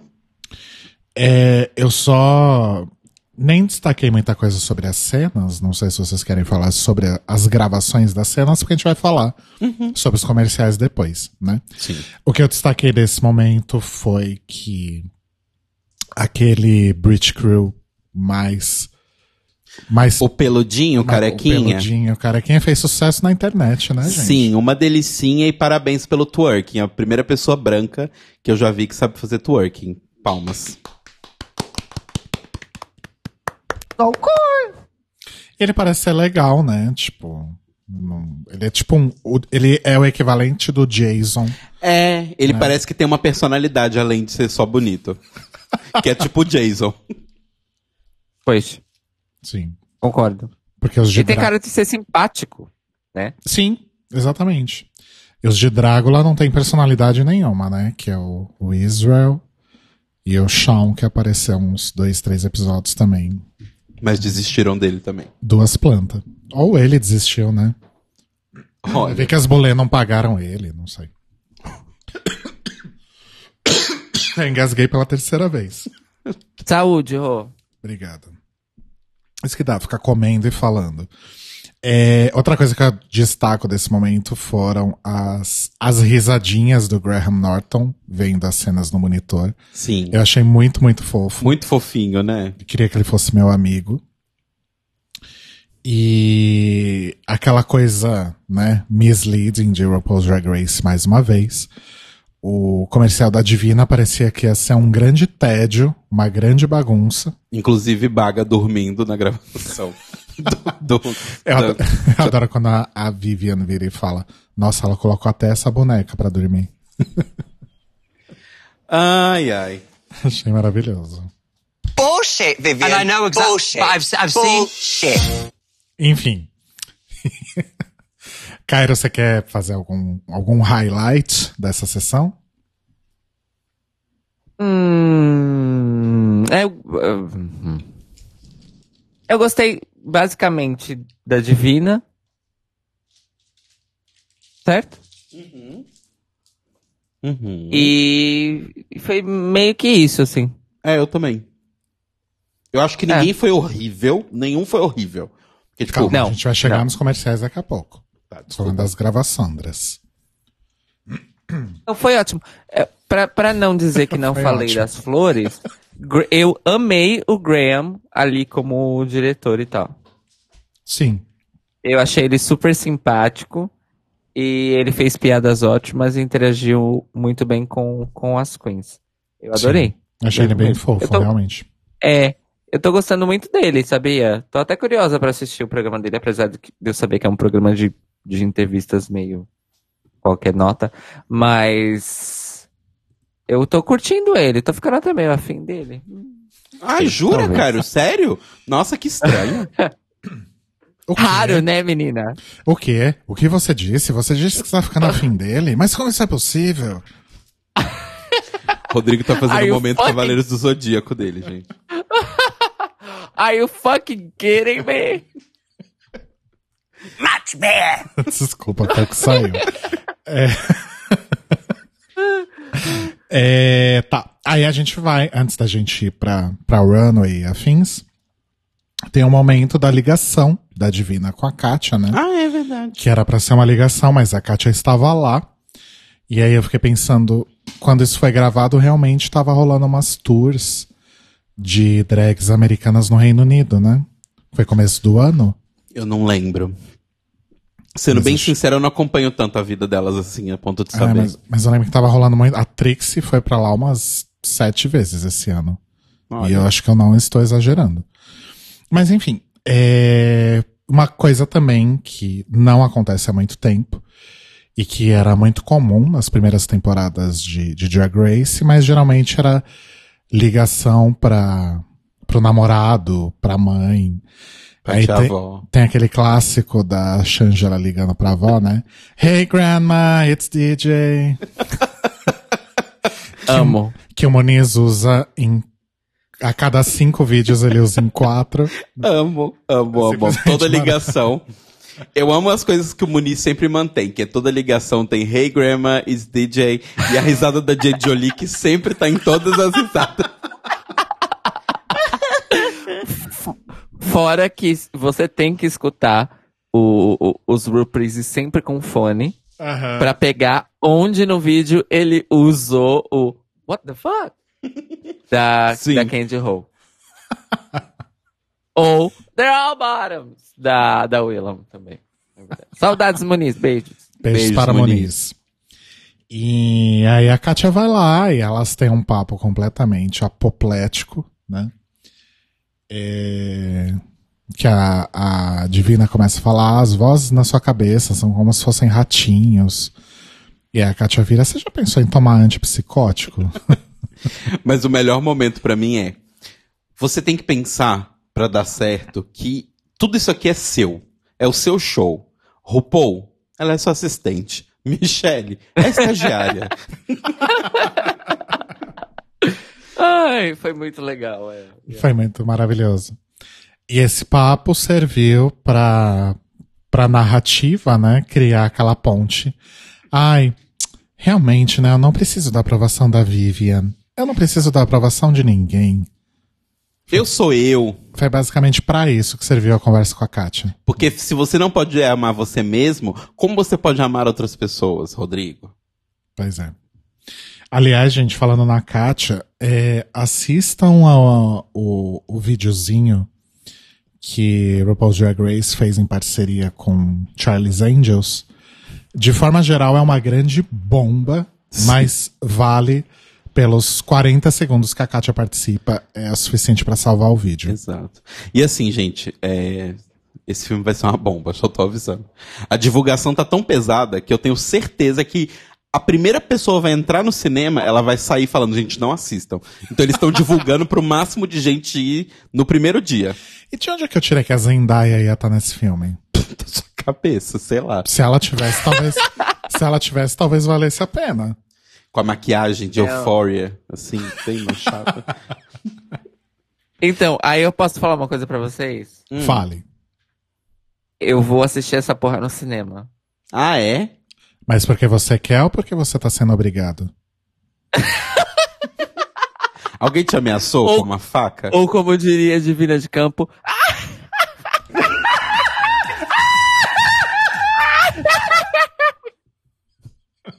Olha eu rindo alto, gente. Uma da manhã. A doida, né? Não, é porque eu quero mesmo, gente. Olha, eu tenho uma história de amor com os Anjos de Charlie, porque sim, esse é o nome das panteras aqui em Portugal. É... Desde o filme da Drew Barrymore. Então, mas eu aí que tá. até assisti. Então, mas calma. Eu até assisti aquela série reboot lixo que teve no meio aí dos anos 2000 e tal. Teve isso. Que foi, can... que, foi cancelada no terceiro episódio. E eu assisti todos os episódios que, que foram ao ar online depois. Eu assisti tudo e amei a série. Era ruimvilhosa, entendeu? Então eu gosto, eu gosto, porque, tipo, é brega, é exagerado, é camp, é kit, eu amo, e é coisas de espião, enfim. Então, eu amo coisas de espião. Só que Gente, toda vez que filme tem muita divulgação, eu tenho muito medo. Sabe quando você tá vendo trailer no cinema e aí o trailer termina com o cartaz do filme? Para mim isso é tipo sinal de que o filme é uma bosta. Nossa. Porque eles estão querendo te lembrar quem tá no filme, os nomes, qual que é a cara quando você estiver passando pelo cinema. Porque eles sabem que não vai ser por publicidade de quem assistiu que vai te fazer ir ver. Eles estão tentando gravar aquela imagem na sua cabeça. Sim. E, na verdade, assim, esse filme da, das Panteras novo, ou dos Anjos de Charlie, se você está me escutando aqui na terrinha, é o fato de que foi é, o argumento, o roteiro e a direção são da Elizabeth Banks. Exato, eu só tô animado porque a Elizabeth Banks é o Bosley e ela tá comandando e... o negócio.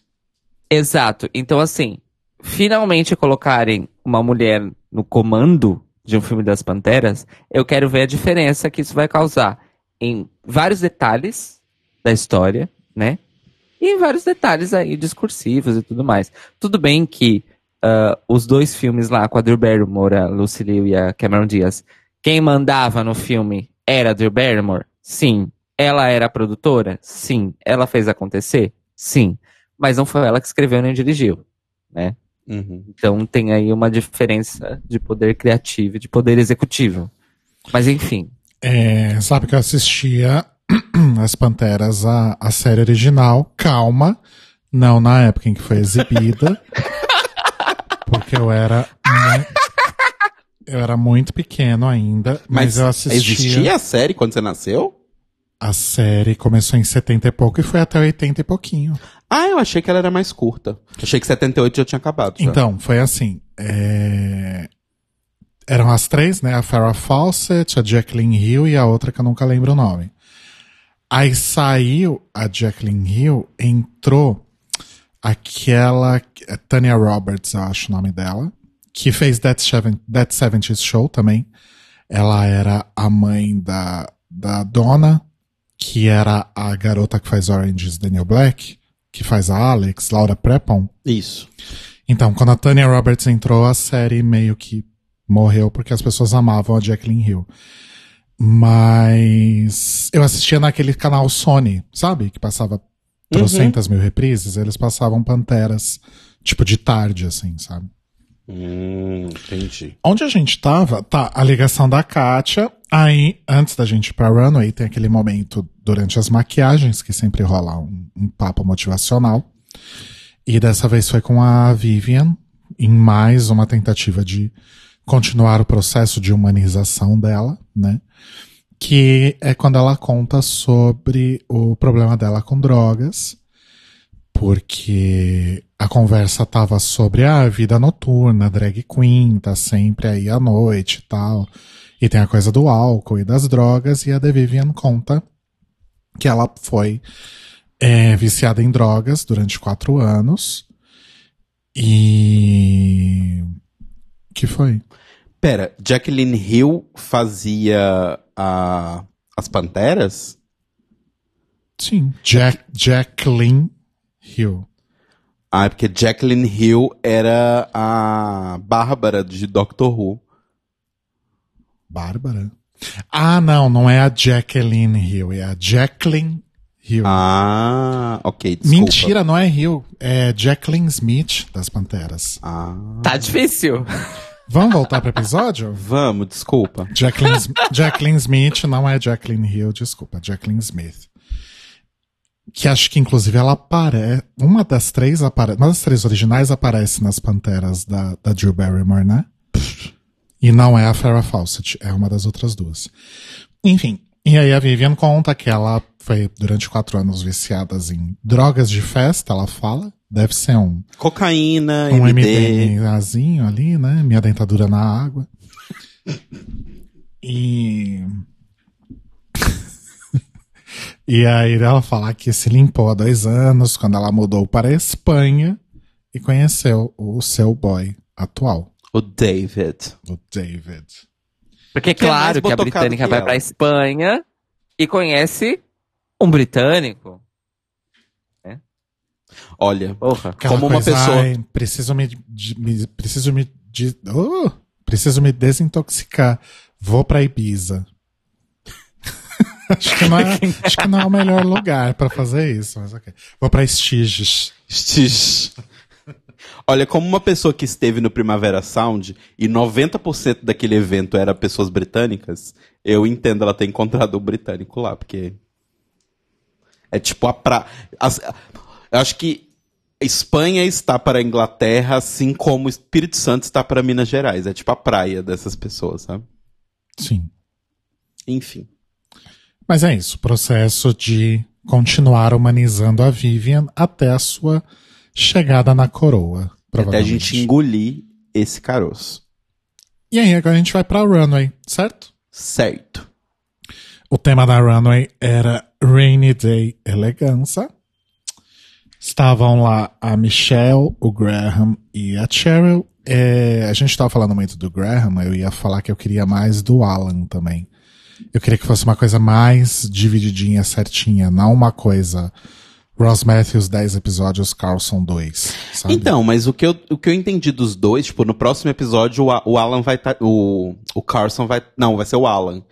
Eu acho que eles estão Carlson. fazendo, tipo, dois, Dois, dois. dois. Né? Tipo, um grava dois, outro grava dois. Entendi, faz Sim. sentido. Porque eu acho que eles têm a agenda bem mais cheia de compromissos que Ross Matthews e Carson Kressley. Então eles não podiam ficar dois dias parados gravando. Gente, fatos. Desculpa. Justo, justo.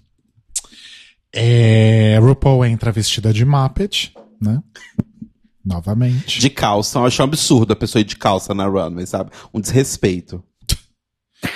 É, e hoje, gente, é, quem quiser ver os nossos looks, é só os nossos looks, a louca. Os looks da, do- das, das Queen aí, das, das drag. Das fulana. Entra lá no nosso Instagram, que é Tlio Podcast, que tá lá no Stories. É, se você tá ouvindo esse episódio mais de 24 horas depois que a gente transmitiu, vai em outro lugar, tá bom? Vai pra puta que. Procura aí na internet. Ai, gente. Gente, eu posso dar um, um Notícias Quebrando quentíssimo? Ah, É, é o seguinte.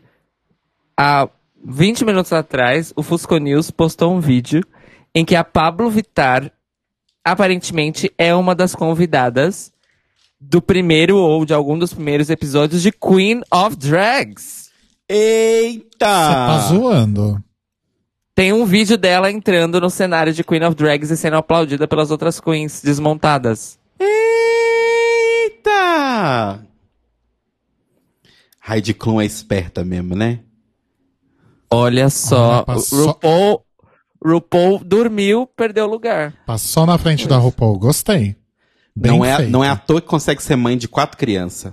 Tem que ser muito ligeiro pra ser mãe de quatro crianças. Pois Gente, é. inclusive, é, comentem aí, mandem e-mails e afins se vocês querem que a gente cubra Queens of Drag. A gente não A vai, gente nem sabe a gente não como a vai, gente pode fazer isso. a gente não vai cobrir, mas digam só se vocês querem. Apesar da gente não. Que horror!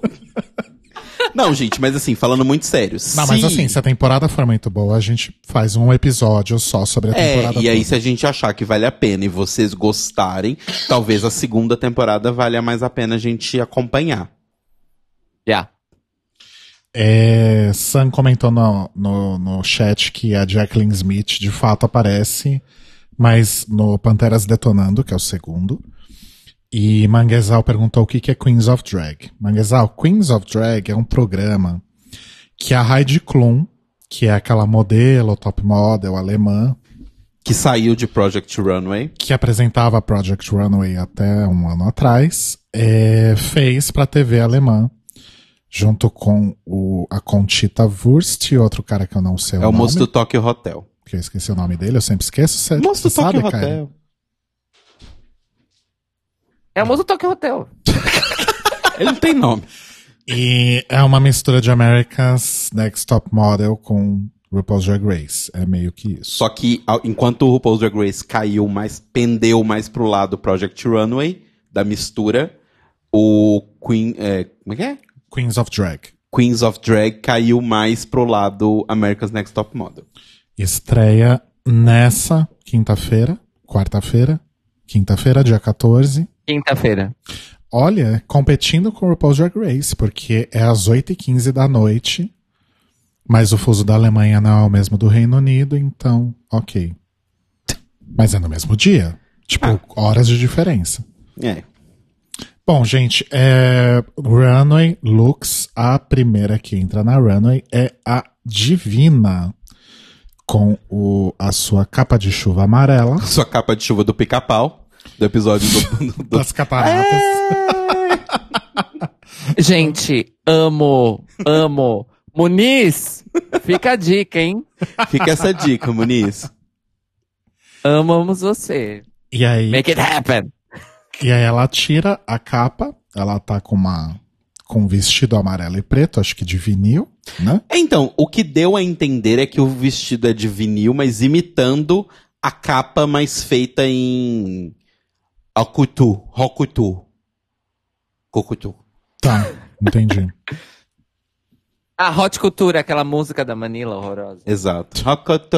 oh, oh, oh, oh. Nossa, ainda bem que a, Manila não desistiu de cantar, o pior é isso. É, ela está com uma peruca vermelha, vamos observar, vamos observar esse fato também, né? E, enfim, eu- o que mais me chamou a atenção nesse look é que, primeiro que eu achei o review bem feito, Uhum. e eu gostei muito Sim. da, da, da cinturada que ela deu, né? Ela tá, devia estar com um corset ali bem, bem preso, né? Eu bem acho que o apertado. próprio preto em cima era o corset. Então, parecia, também. parecia que tava bem apertado e isso dava uma dimensão maior pra saia, que não era tão, tão abertona, tão rodadona, né? É, tinha um tulizinho ali embaixo pra dar uma ajudada, pra dar uma crescida. Mas eu gostei desse look, eu achei fofo. Nada tipo, caralho, puta que pariu, mas fofo. Cairo? Sim. Sim, eu gostei bastante. Primeiro que assim, quando ela entrou com a capa ah, ainda por cima, obviamente que minha memória foi imediatamente pra pica-pau dessas cataratas, porque duh, né? E porque eu já fui da máfia da capa amarela, inclusive saudades, Orkut. É, mas. A gente, eu posso falar um minuto sobre isso? Gente, Máfia da Capa Amarela, a gente ia pra ruas que, des que desciam da Avenida Paulista, né? Ah. Não a Avenida Paulista em si, mas ruas que desciam. Principalmente aquela rua uh, ao lado do MASP, né? As ruas ao lado do MASP que desciam. E cada carro que passava, a gente ficava várias pessoas de capa de chuva amarela de cada lado da rua, e cada carro que passava a gente fazia. Ei! Ei! Ai, a juventude, ela tá perdida mesmo. Éramos um flash mob. O mais perto do episódio que a gente chegou, eu não pude ir, porque, né? É, a galera foi para o Play Center, nos idos tempos, na ponte do Splash, e aí, tipo, 20 pessoas, 25 pessoas de capa de chuva amarela, e toda vez que descia um carrinho do Splash, a galera gritava, Ei! Os jovens, né? O jovem, ele Os tá jovens- destruindo o mundo mesmo. Tem que Os acabar. jovens os dos anos 2000, no caso. Ah, mas pronto. Eu, eu não, não tava esperando o review. Eu achei que o desfile dela ia ser aquilo. E eu já tava achando muito foda. Tipo, uau, referências. Camp, tal. Aí quando ela tirou, eu falei, ok, work. Então eu gostei bastante. E eu não sei porquê, essa combinação de preto e amarelo, eu sempre acho interessante. Mas eu não sei porquê. Eu gosto bastante Por de- também. Gosto Por muito. causa de abelhas? Talvez? Talvez. Eu gosto mais de amarelo e cinza, inclusive foram as cores do meu casamento, né? Do nosso casamento. Mas. Vocês viram que o casamento foi dele. Ai, para com isso. Eu tava esperando. Mas eu gosto muito de amarelo com preto. Eu adoro amarelo. Eu gosto também. Bom, depois da Divina veio a, a Cheryl. Eu gostei. Que foi de peru embalado. Não, não fala assim. Eu gostei desse look. Eu também. Eu concordo que a calcinha aparecendo não tá tão legal. Não. Mas de uma forma geral, assim, eu gosto bastante, principalmente como alguém disse lá, acho que foi a Michelle, a hora que ela abre, fica bem interessante. É, então, inclusive eu imaginei que em algum momento ela tava usando a capa mais pra poder se proteger do fato de que tava a calcinha aparecendo.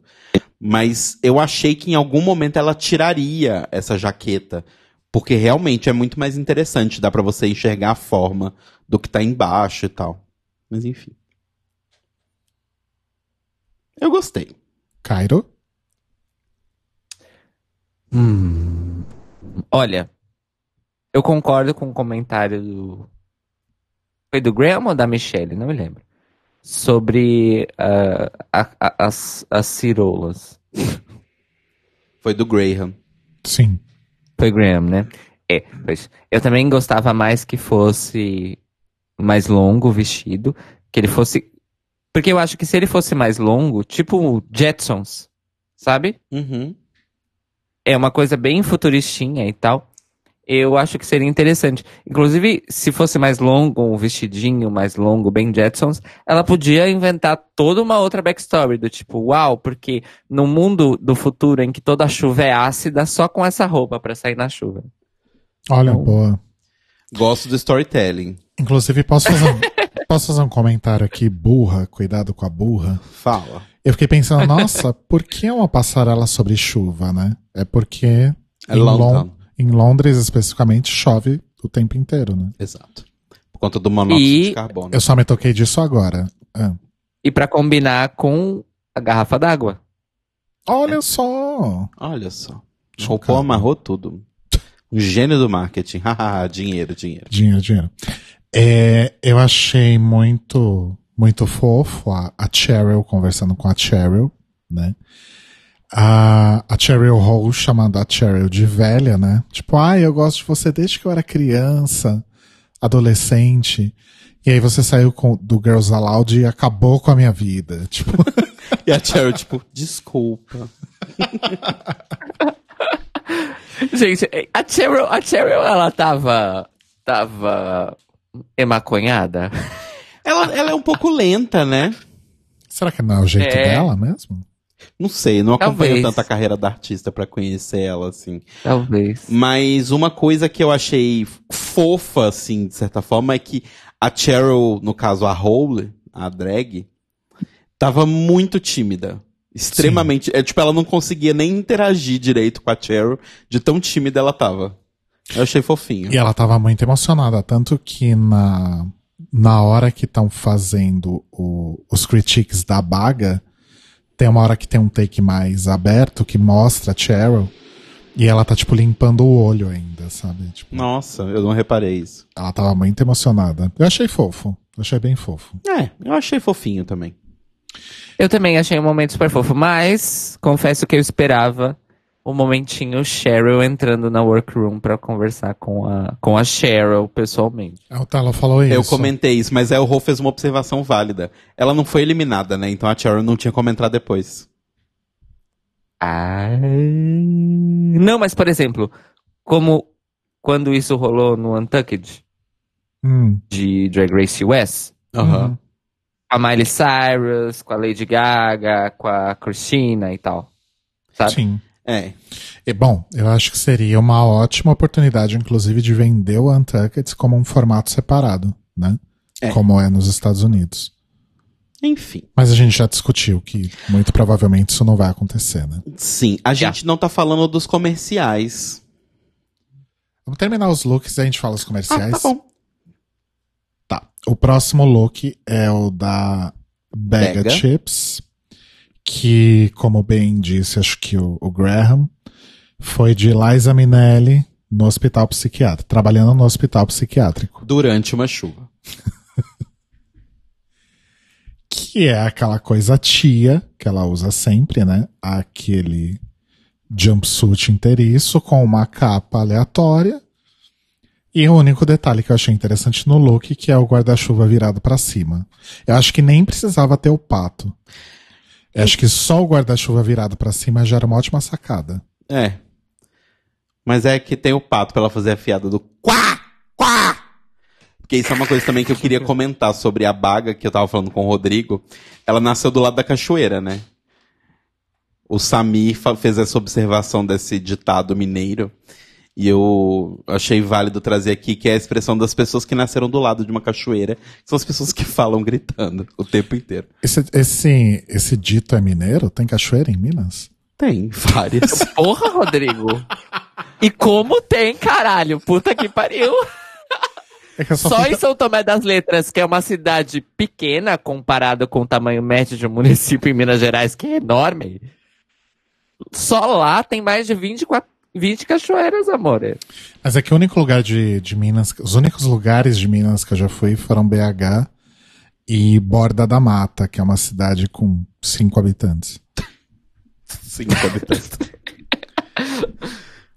Ah, Mas é, ah, é ok, é baga. Mas assim, não é ruim, mas bah. Não é bom também. É. Cairo? Ai, gente, não. Esse é meu comentário sobre esse look da baga. Não. Não. Não, Ok. não. No, girl, no. Sorry. Ok. Next. A próxima é a Anda, Vivian. Vivian. Anda. Que foi de. Ah, isso me lembra um Que foi de desenho, Bruxa do Pântano. um desenho animado, sei lá. Ela basicamente foi de Bruxa do Pântano. É, ela disse que ela queria não estar em um dia chuvoso, mas ser o dia chuvoso. Eu achei bafo, tenho que admitir. Eu achei interessante, mas meh. Eu achei que poderia ser melhor executado. É, tipo, por exemplo, eu não entendi a cor da mão. A cor da mão era pra virar um blend com o vestido, porque não virou. E ela tava usando a- as unhas das bulé, né? Das boleto. Aquelas unhona. Bicha, pague meus boletos. Mas assim, achei interessante, achei bonito, não merecia vitória por conta disso. Pronto, falei. Nossa, Ok. não, não, não, não, não, não merecia. Não merecia. Eu não achei o comercial dela tudo isso. O comercial dela foi uma pra bosta. conversa. Não achei tudo isso. É, o look dela tava conceitinho. Tava sim. Tava bafo? Tava. Tava mal executado? Também. Sim, É. justo. Enfim. Talvez seja o nosso Divina. ranço também na frente da, da- do julgamento, mas enfim. Não, eu, eu realmente eu realmente esperava que ela fosse ficar no top. E eu realmente achei que a Divina ia ganhar, porque na minha leitura, certo? a Divina tinha feito as duas coisas muito bem. Sim. Desfile e comercial. Quando a RuPaul chamou a Vivienne primeiro pra dizer que ela era winner, eu fiquei. "Ah, é o quê? Pois é. Eu, eu fiquei meio passado também. Bom, o último look é o da Katy Perry, quer dizer, da, da Blue Hydrangea, Exato. que é fofinho, né, gente? É, Mas- foi de Katy Perry. Achei interessante o, o- o detalhezinho que ela fez, que eu acho que é o que vende melhor a coisa. Que era a maquiagem derretendo no olho e na boca. E é uma roupa fofa, mas assim. Eu acho que é mais uma roupa de show do que uma roupa de passarela em si. Mas é, é, é um look interessante. Eu gosto também.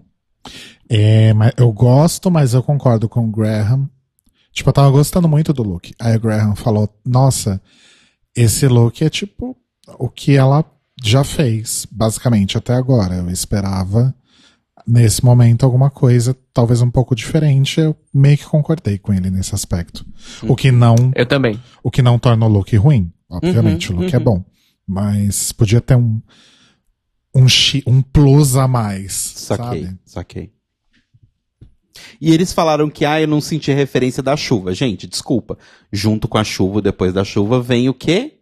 O arco-íris. Logo faz todo sentido.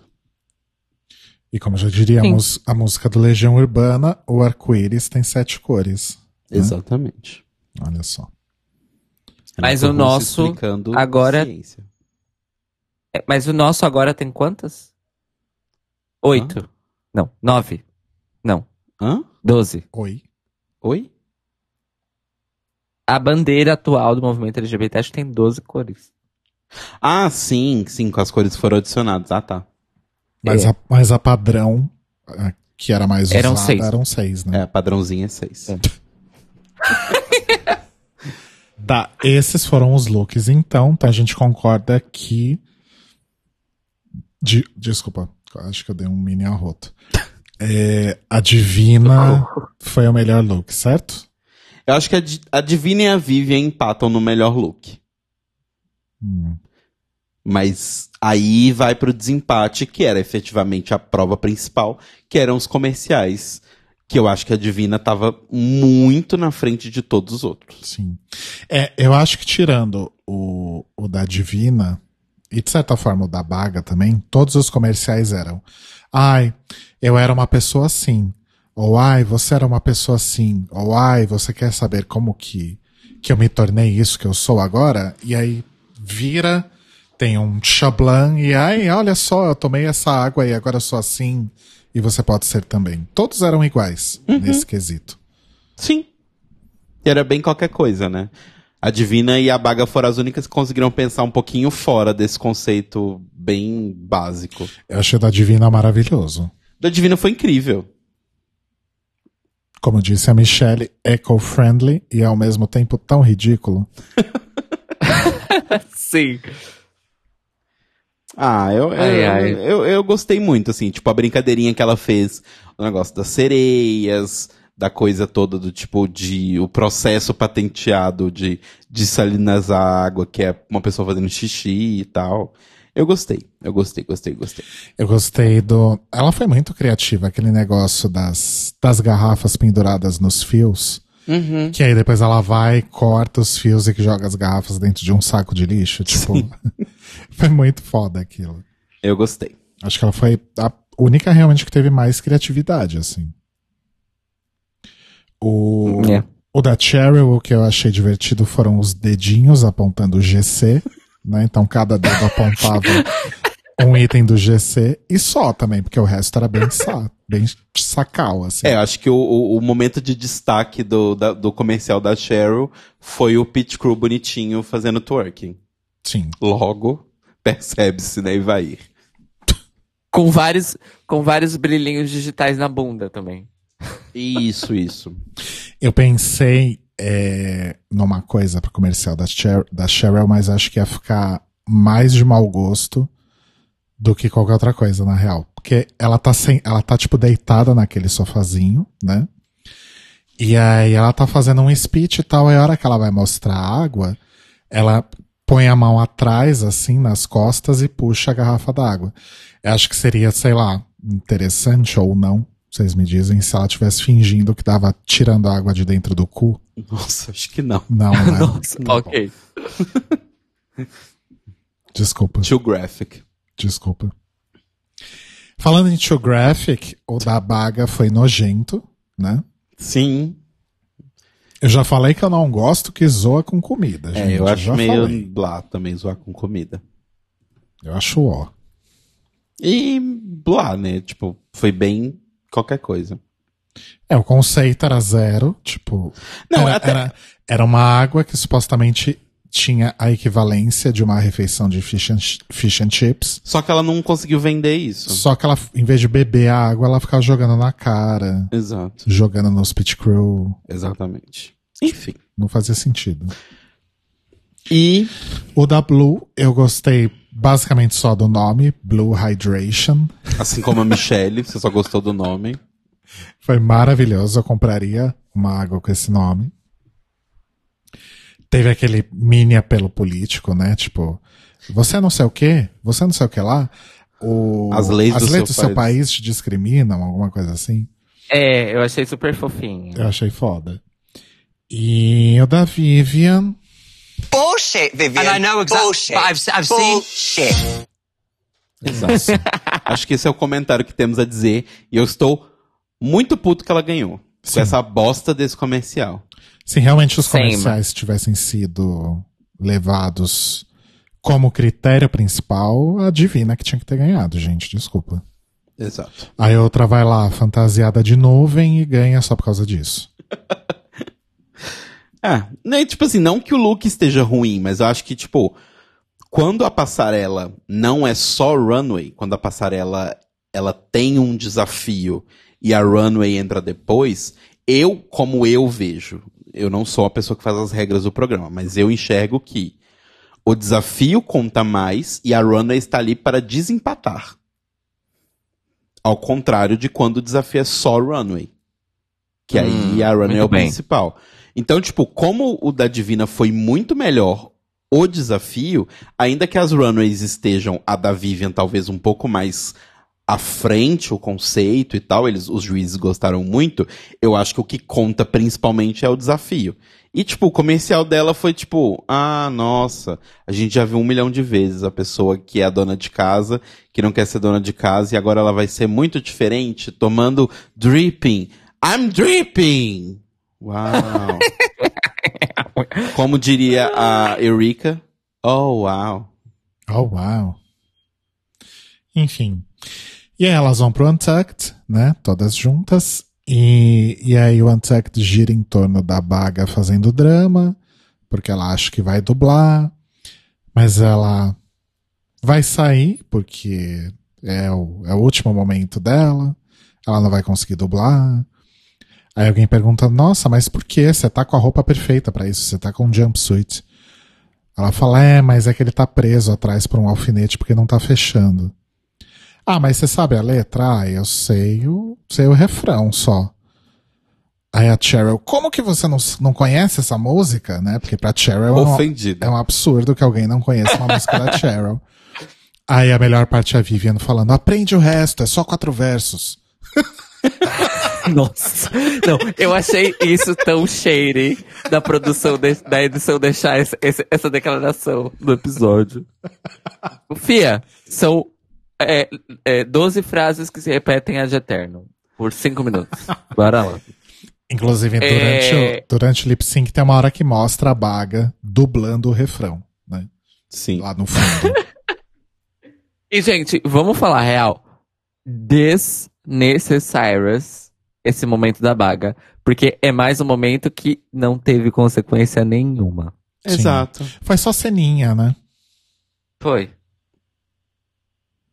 Foi super ceninha. Eu acho que ela queria fazer uma cena, tá? Se acontecer de eu dublar, eu vou arrasar. Então eu tenho que, que fazer. Como é que chama quando você convence a pessoa do contrário e vai lá e faz uma outra coisa? Psicologia. Hipocrisia?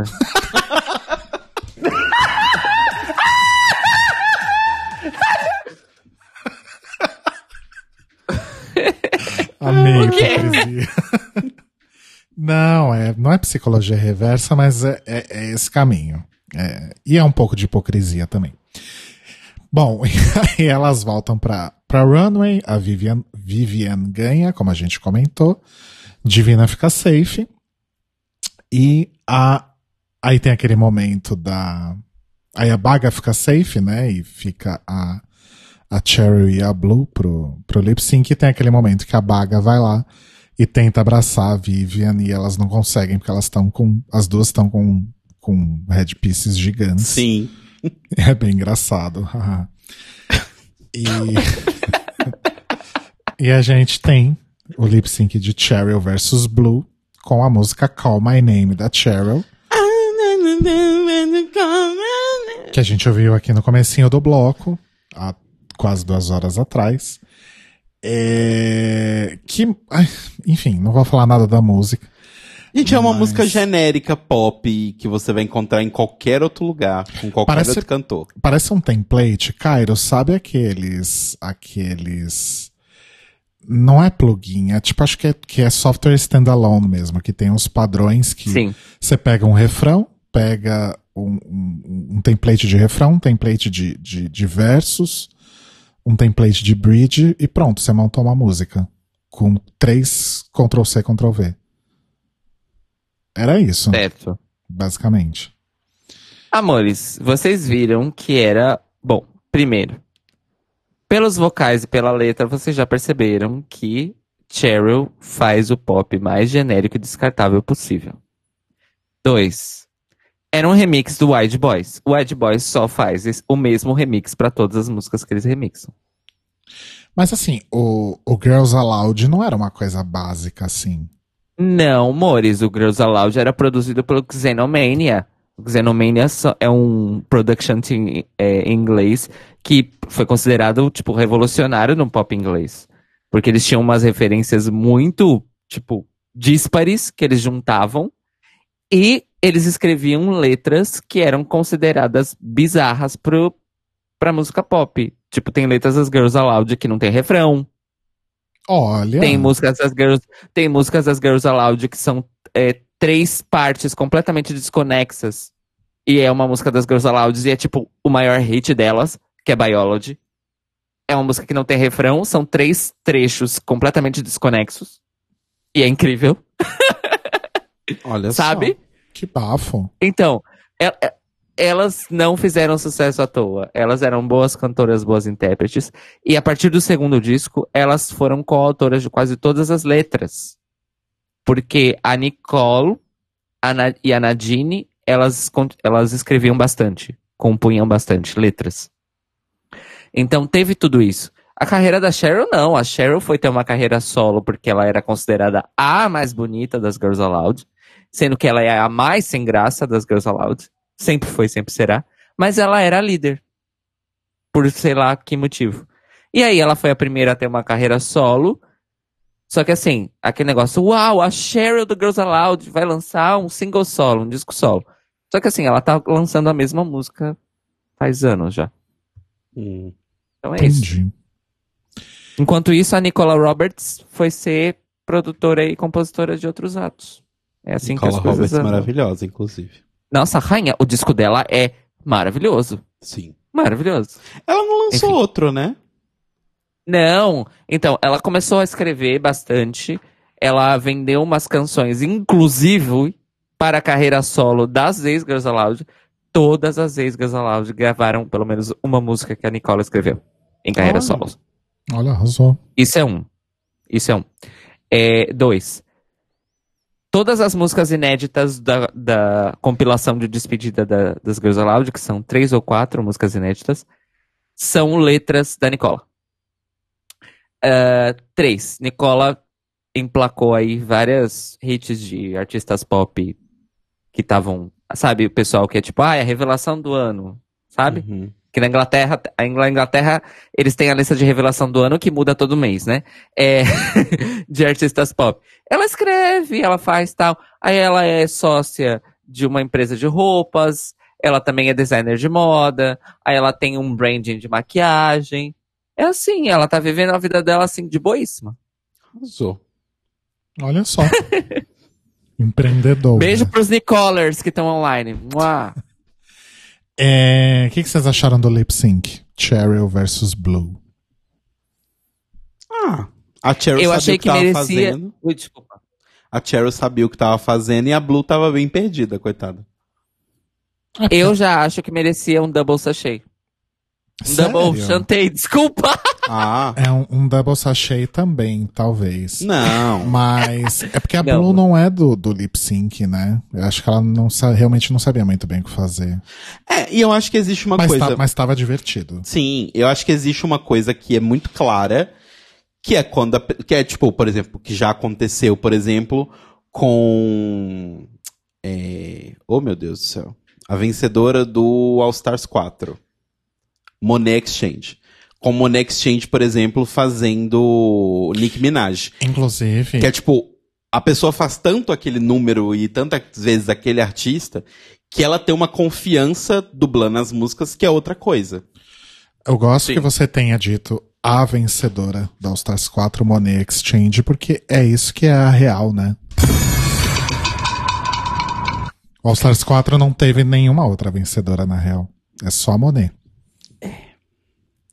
Na Na verdade, no no- meu mundo. No meu mundo é um é até um double win, só que é um double win da Manila e da Monique. Mas tudo bem, deixa isso pra lá. Da Manila e da Monique ou da. da... Da Manila e da Monique. Ok. Olha, gosto. Gosto bastante. Faz mais sentido pra mim, mas aí, enfim. Outra temporada. E é isso, gente. A Blue, infelizmente, foi eliminada. É, Estou triste, mas ao mesmo tempo feliz, porque eu gosto muito dela. É horrível, mas, ao, mesmo, tempo, é bom. É, Telo, eu, preciso, eu preciso pegar isso pra colocar no botão. Sim. Oi. eu tenho uma info pra você sobre a Nicola Roberts, que o Vitão eh, colocou no chat. A Nicola Roberts já escreveu pra Tiffany, do Girls' Generation. Sim. Mas, gente, desculpa. Assim, vou jogar isso aqui. Eu gosto muito de Girl Generation. Mas a carreira da Tiffany é risória, desculpa. é, é, é, é mais flop do que o segundo disco solo da Jerry Halliwell. Mas as a- o pessoal do K-pop, de uma forma geral, eles não, não rendem muito em carreira solo, né? Ou rendem. Depende. Depende muito. Por exemplo. A v, tá aí tentando, né? Tipo, é, sei lá, o, o. Ai, qual que é o nome do menino? O G-Dragon. É, o nome dele é G-Dragon. Ele nome era do... ou codinome? Não, codinome. Nenhum deles usa o nome. O G-Dragon, ele era, se eu não me engano, do Big Bang. E ele faz muito sucesso solo. Tipo, muito. É, é meio absurdo. E aí tem artistas muito bons que saem em carreira solo, mas que são boicotados. Tipo a Ciel, que era do, do 21. Que a carreira. Ela, ela lançou duas músicas. As duas músicas são, tipo, maravilhosas e ficaram tocando durante um ano. Mas a gravadora simplesmente apagou ela da existência. Vesgoncê. Pois Ba- é. A própria. Bacana, bacana. É, Não, mas eu só queria dizer que eu fiquei triste e feliz ao mesmo tempo, porque apesar de eu querer a, a Blue no top 3, eu imaginei que isso não fosse acontecer, mas fico feliz que ela tenha chegado tão longe, né? Porque todas as minhas outras favoritas já rodaram lá nos primeiros episódios, vocês sabem, né? Sim. Como sempre, né? Como sempre. É hora das notas? Hora das notas. Ora. Então vamos. Cairo Braga, sua nota para esse episódio que eu não sei o nome. Water. Episódio Water. Episódio Água. Tô virando água, corredeira abaixo. Vem andando o mundo, vai correndo água. Você me secando e eu virando água. Violinos no fundo. Violino o episódio chama. Thirsty Work. Thirsty Work. Thirsty Work. Olha, Water. a mim. Eu gostei muito do episódio, só que todos os dramas desnecessários me incomodaram. Então eu vou dar um, um 8. Vai ser que você Um dá um 11. 11. Não é Doctor Who Brasil aqui. É, Telo? Então, minha nota pra esse episódio vai ser a seguinte. É horrível, mas ao mesmo tempo é bom. É horrível. É isso, a minha nota é essa. Ela Ficou está- longe, amor. Coloca perto do microfone, faz favor. Ah, pera. Não deu certo a minha coisinha. horrível, mas ao mesmo tempo é bom. É horrível, mas ao mesmo tempo é bom.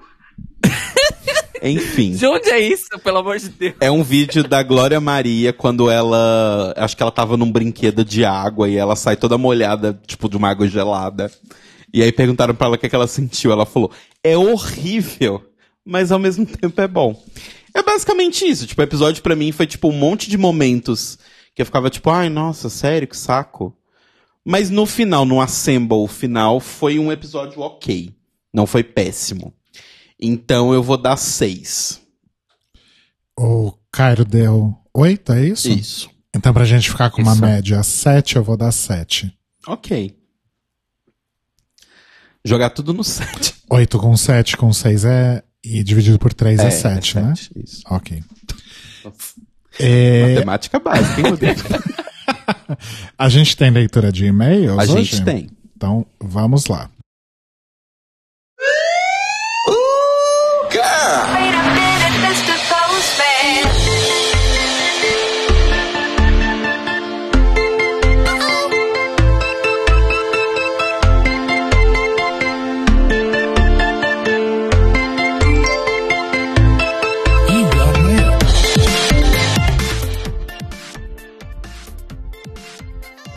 Opa! Opa, Opa! Então, hoje temos, ah, na verdade, comentários no nosso site, olha só. A gente pediu para as pessoas entrarem no site, as pessoas efetivamente estão entrando no site. E o primeiro comentário foi feito lá no episódio, não o episódio passado, mas o anterior, quando a gente falou de Back from the Dead e do Snatch Game, que é da Marília Duarte. Ela mandou o seguinte: Olá, lindes. Acompanho o podcast desde o All, Star 4, desde o All Stars 4, mas já maratonei os episódios da season anteriores.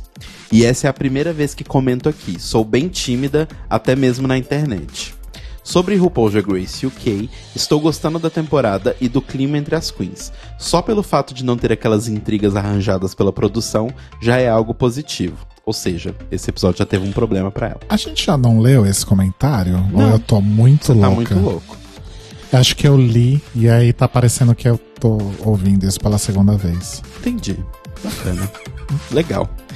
É, talvez seja porque o programa esteja sendo exibido na BBC e por isso também acho difícil a emissora querer um formato Untucked separado. Concordo com o Cairo que estão montando uma narrativa para The Vivian ser, ser a winner.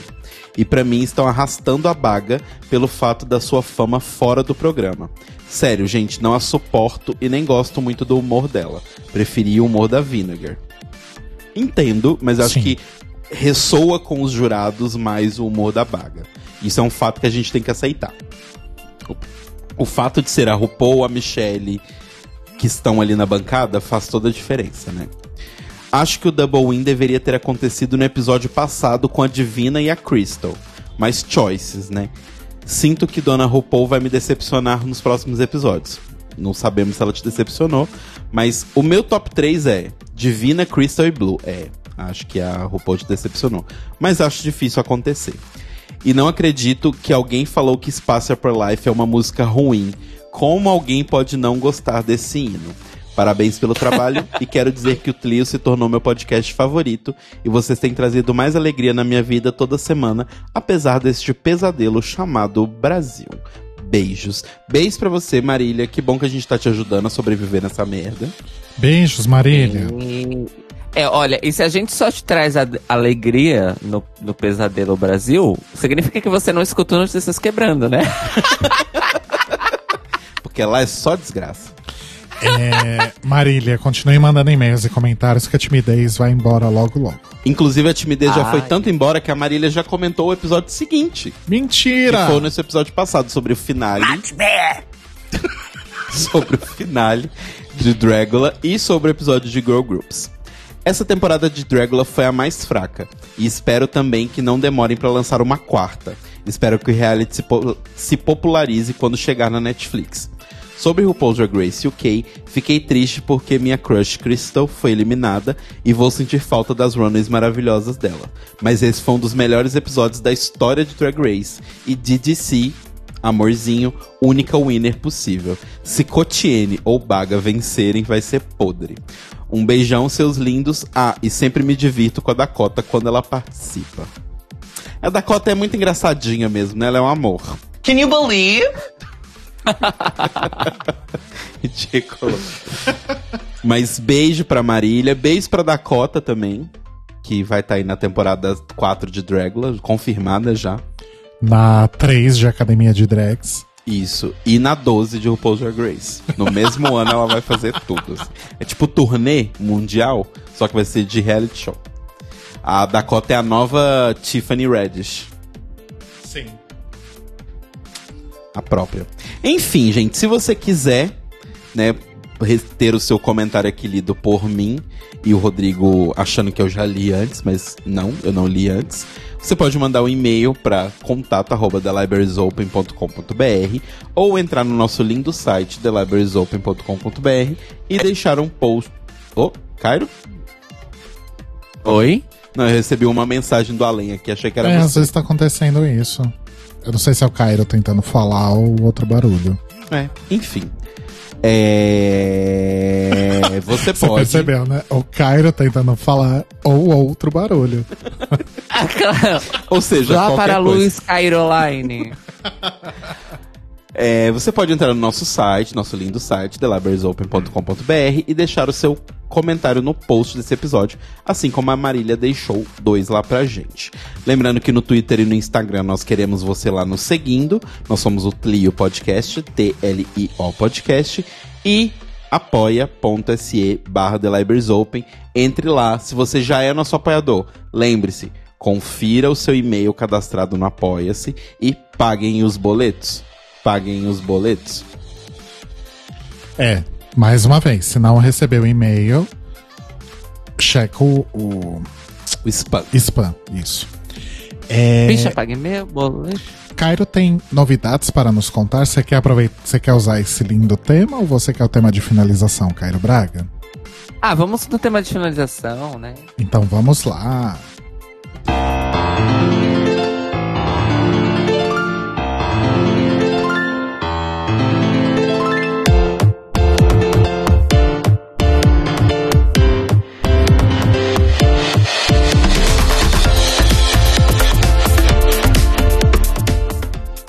É isso, Pois então. é, amor.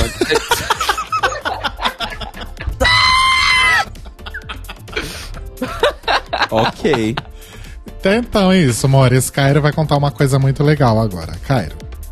Vamos lá. No último sábado, eu fiquei sabendo, meio que de última hora, que estava a acontecer aqui em Lisboa o Pods, o primeiro festival de podcasts de Portugal.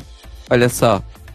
Coincidentemente, uma semana depois, lá daquele evento do Spotify em São Paulo. Pois bem, é, fui avisado pela minha queridíssima amiga Ruth, Ruth Correia, a minha amiga radialista aqui maravilhosa. Beijos, Ruth. E, e fomos lá. Eu fui especificamente numa das últimas é, mesas de conversa do dia, que era Novas Vozes na Podos... Novas Vozes, né? O na Podosfera Portuguesa é, é, é meu mesmo. É, que fa- falava basicamente de pessoas ali que não eram homens brancos cisgêneros falando sobre cultura pop e nerds, né? É, então nós tínhamos um podcast que tinha sido feito com uma comunidade de agricultura ecológica, é, que se chama O Sol na Enxada. É um projeto bafo, bafo. É, nós tínhamos também as, uma das meninas que faz o Zero Preconceitos, que é o podcast queer da Rádio Zero, que é uma rádio universitária do Instituto Superior Tecnológico aqui de Lisboa. Que inclusive já, já estamos em conversinhas aí, quem sabe rola um crossover. Ah, ah, ah. É, também com o Fred, do, o Fred e a Inês falam de coisas, que é um dos maiores podcasts de Portugal, que são basicamente um, um, um casal de amigos, vamos dizer assim, que falam muito sobre militância ah, ativismo, feminismo e tudo mais que a vida faz. Eles têm, tipo, uma, uma comunidade de fãs gigantes aqui em Portugal. Ah, e também a minha queridíssima Ruth Correia, que tem um dos únicos podcasts sobre net labels e música em Creative Commons do mundo, que é o White Market Podcast. É, então foi super legal, fiz vários contatos, conheci bastante gente e agora estou aqui adentrando aos poucos a podosfera portuguesa. Para que sim, o The Libraries Open daqui a pouco atingirá o seu status de binacional. Olha só, que foda. E uma dica. Eles descobriram recentemente que a gente usa a palavra podosfera e a palavra podosfera está pegando aqui em Portugal. Olha só. A Arrasou. esfera de pés. E Cairo, Espera de peça. cara, você tá querendo dizer então que é o ano do podcast em Portugal? Eu acho que 2019 foi o ano do podcast em Portugal e 2020 será o ano do podcast em Portugal. E no Brasil, de novo, vai ser o ano do podcast. Sim, É, pois. É isso eu tô mesmo. ouvindo isso desde que a gente começou. É. É. Ah, Muito bem. quatro Então é anos. isso, então. Esperem aí ambições, crossovers e cada vez mais binacionais. Uhul! Arrasou, Cairo Braga. Mandou bem. Mandou benzaço. Obrigado, gente. Já temos, já temos novos seguidores portugueses, amigos podcasters, graças a esse evento. Gosto. Arrasou. Gosto. Aproveita que você tá nessa toada e manda seus Sim. beijos. Bom, então, aproveitando a toada, eu quero mandar beijos para o Fred e a Inês, que falam de coisas aqui em Portugal, para a Mariana e para a Sara, do Zero Preconceitos, para o Manuel e o Diogo, lá da Rádio Zero, e para minha queridíssima Ruth Correia, maravilhosa. Mua! Beijos! O- os beijos hoje são apenas beijinhos portugueses. E também os beijinhos brasileiros para todo mundo que tá no chat, especial pro meu Vitão. Mua! Te amo, saudades. Arrasou. Telo. Então, meus beijos vão pra minha amiga Isis e minha amiga Letícia, minha Letícia que estão na Europa, maravilhosas. Beijão pra elas.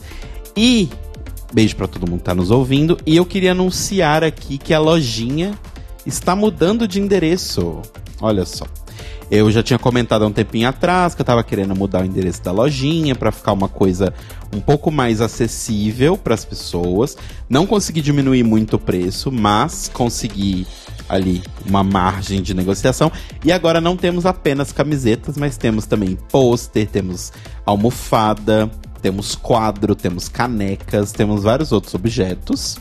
E a lojinha agora é no Colab 55. Então você pode entrar lá em Colab 55, C-O-L-A-B 55.com barra arroba Telo. A gente vai colocar o link aí para vocês entrarem.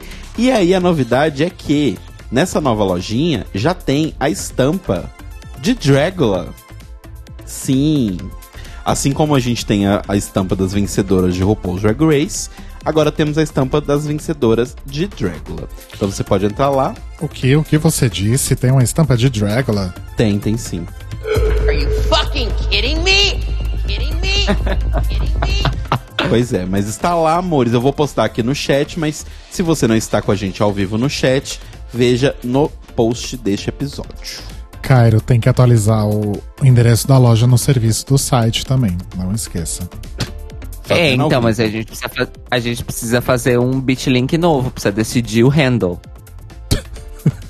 Enfim, gente, coisas que a gente pode discutir depois, fora do ar. É, é porque a gente tá assumindo o, o formato de Drag Race UK em que o Untucked é dentro do episódio. Isso. Ah, tá, bacana. Visionários. Seus beijos, Rodrigo Leite Cruz. Caetano. Deixa eu pensar, eu tenho beijos. Bom, eu vou, eu vou dar beijos pro, pro, pros sobreviventes do chat, as pessoas que, que chegam até o final, porque eu consegui abrir o chat hoje. Olha só. Meu computador não explodiu. Então, beijos para That One Luiza, Cairo Braga, Victor Urreste, Sun Underline Underline, Manguezal Underline, Telo Caeto, Little Red e Leite Cruz. Beijos para todos Beijo estes pra eles. E beijo para todo mundo que nos ouve, para todo mundo que nos acompanha. É, Drag Race UK tá chegando aí na reta final, mas aguardem que, como sempre, temos lindas novidades para o período entre temporadas. E seguimos no aguardo do All Star 5, né? Que teoricamente estrearia no final desse ano. Exato. Ah, eu tenho um outro beijo especial, pra, só pra fechar. Hum, Um beijo especial pro Juliano Lopes, que virou nosso apoiador. Beijo pra ele. beijos para Ei, Juliano Lopes, verdade. Beijos. É isso então, Mores? Sim, Então, semana que vem a gente volta para falar sobre o episódio de makeover de Drag Race UK, em que as queens vão montar suas mães, irmãs e, e afins. que Sam fez um ótimo apontamento aqui no chat que a mãe de The Vivian e a mãe de Baga parecem mais novas do que elas mesmas.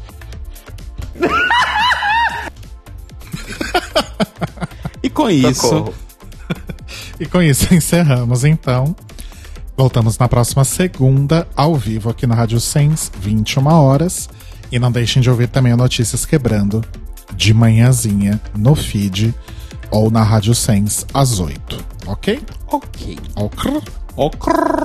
Beijos! Oh, Beijo. Beijinhos.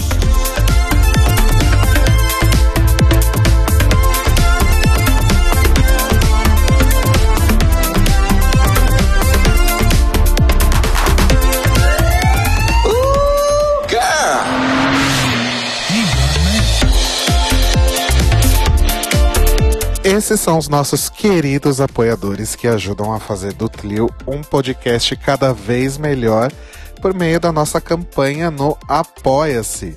Obrigado, Moris! Rafa Bibi, Sam, Panza Motkova, Ivan Ribeiro, Tonho Esteves, Leandro Bacelar, Tiago Querentino, Fúvio Balsalobre, Sérgio Araújo, Thaís Alves, Fred Pavão, Lucas Romeiro, Gui Gonçalves, Mia Brandão, Jean Prado, Cleiton Cris Cris, Pandora, Maíra Bueno, Inês Barreto, Cacita Alves, Bia Souza, Valdir, Manuel Carneiro, Letícia Ferreira, Mário Bezerra, Vitor Vilaverde, Arthur Mois, Raboni Santos, Vini Souza, Edgar Torres, Rafael Pinho Pradella, Malu Vieira, Inoue, Duda Zanini, Luiz West. E se você quer ouvir o seu nome no final de todos os nossos episódios, vai lá em apoia.se barra The Open. Veja nossas metas, conheça as nossas recompensas e se torne um apoiador do The Libraries Open. Oh, crrr, oh, crrr. Oh, crrr.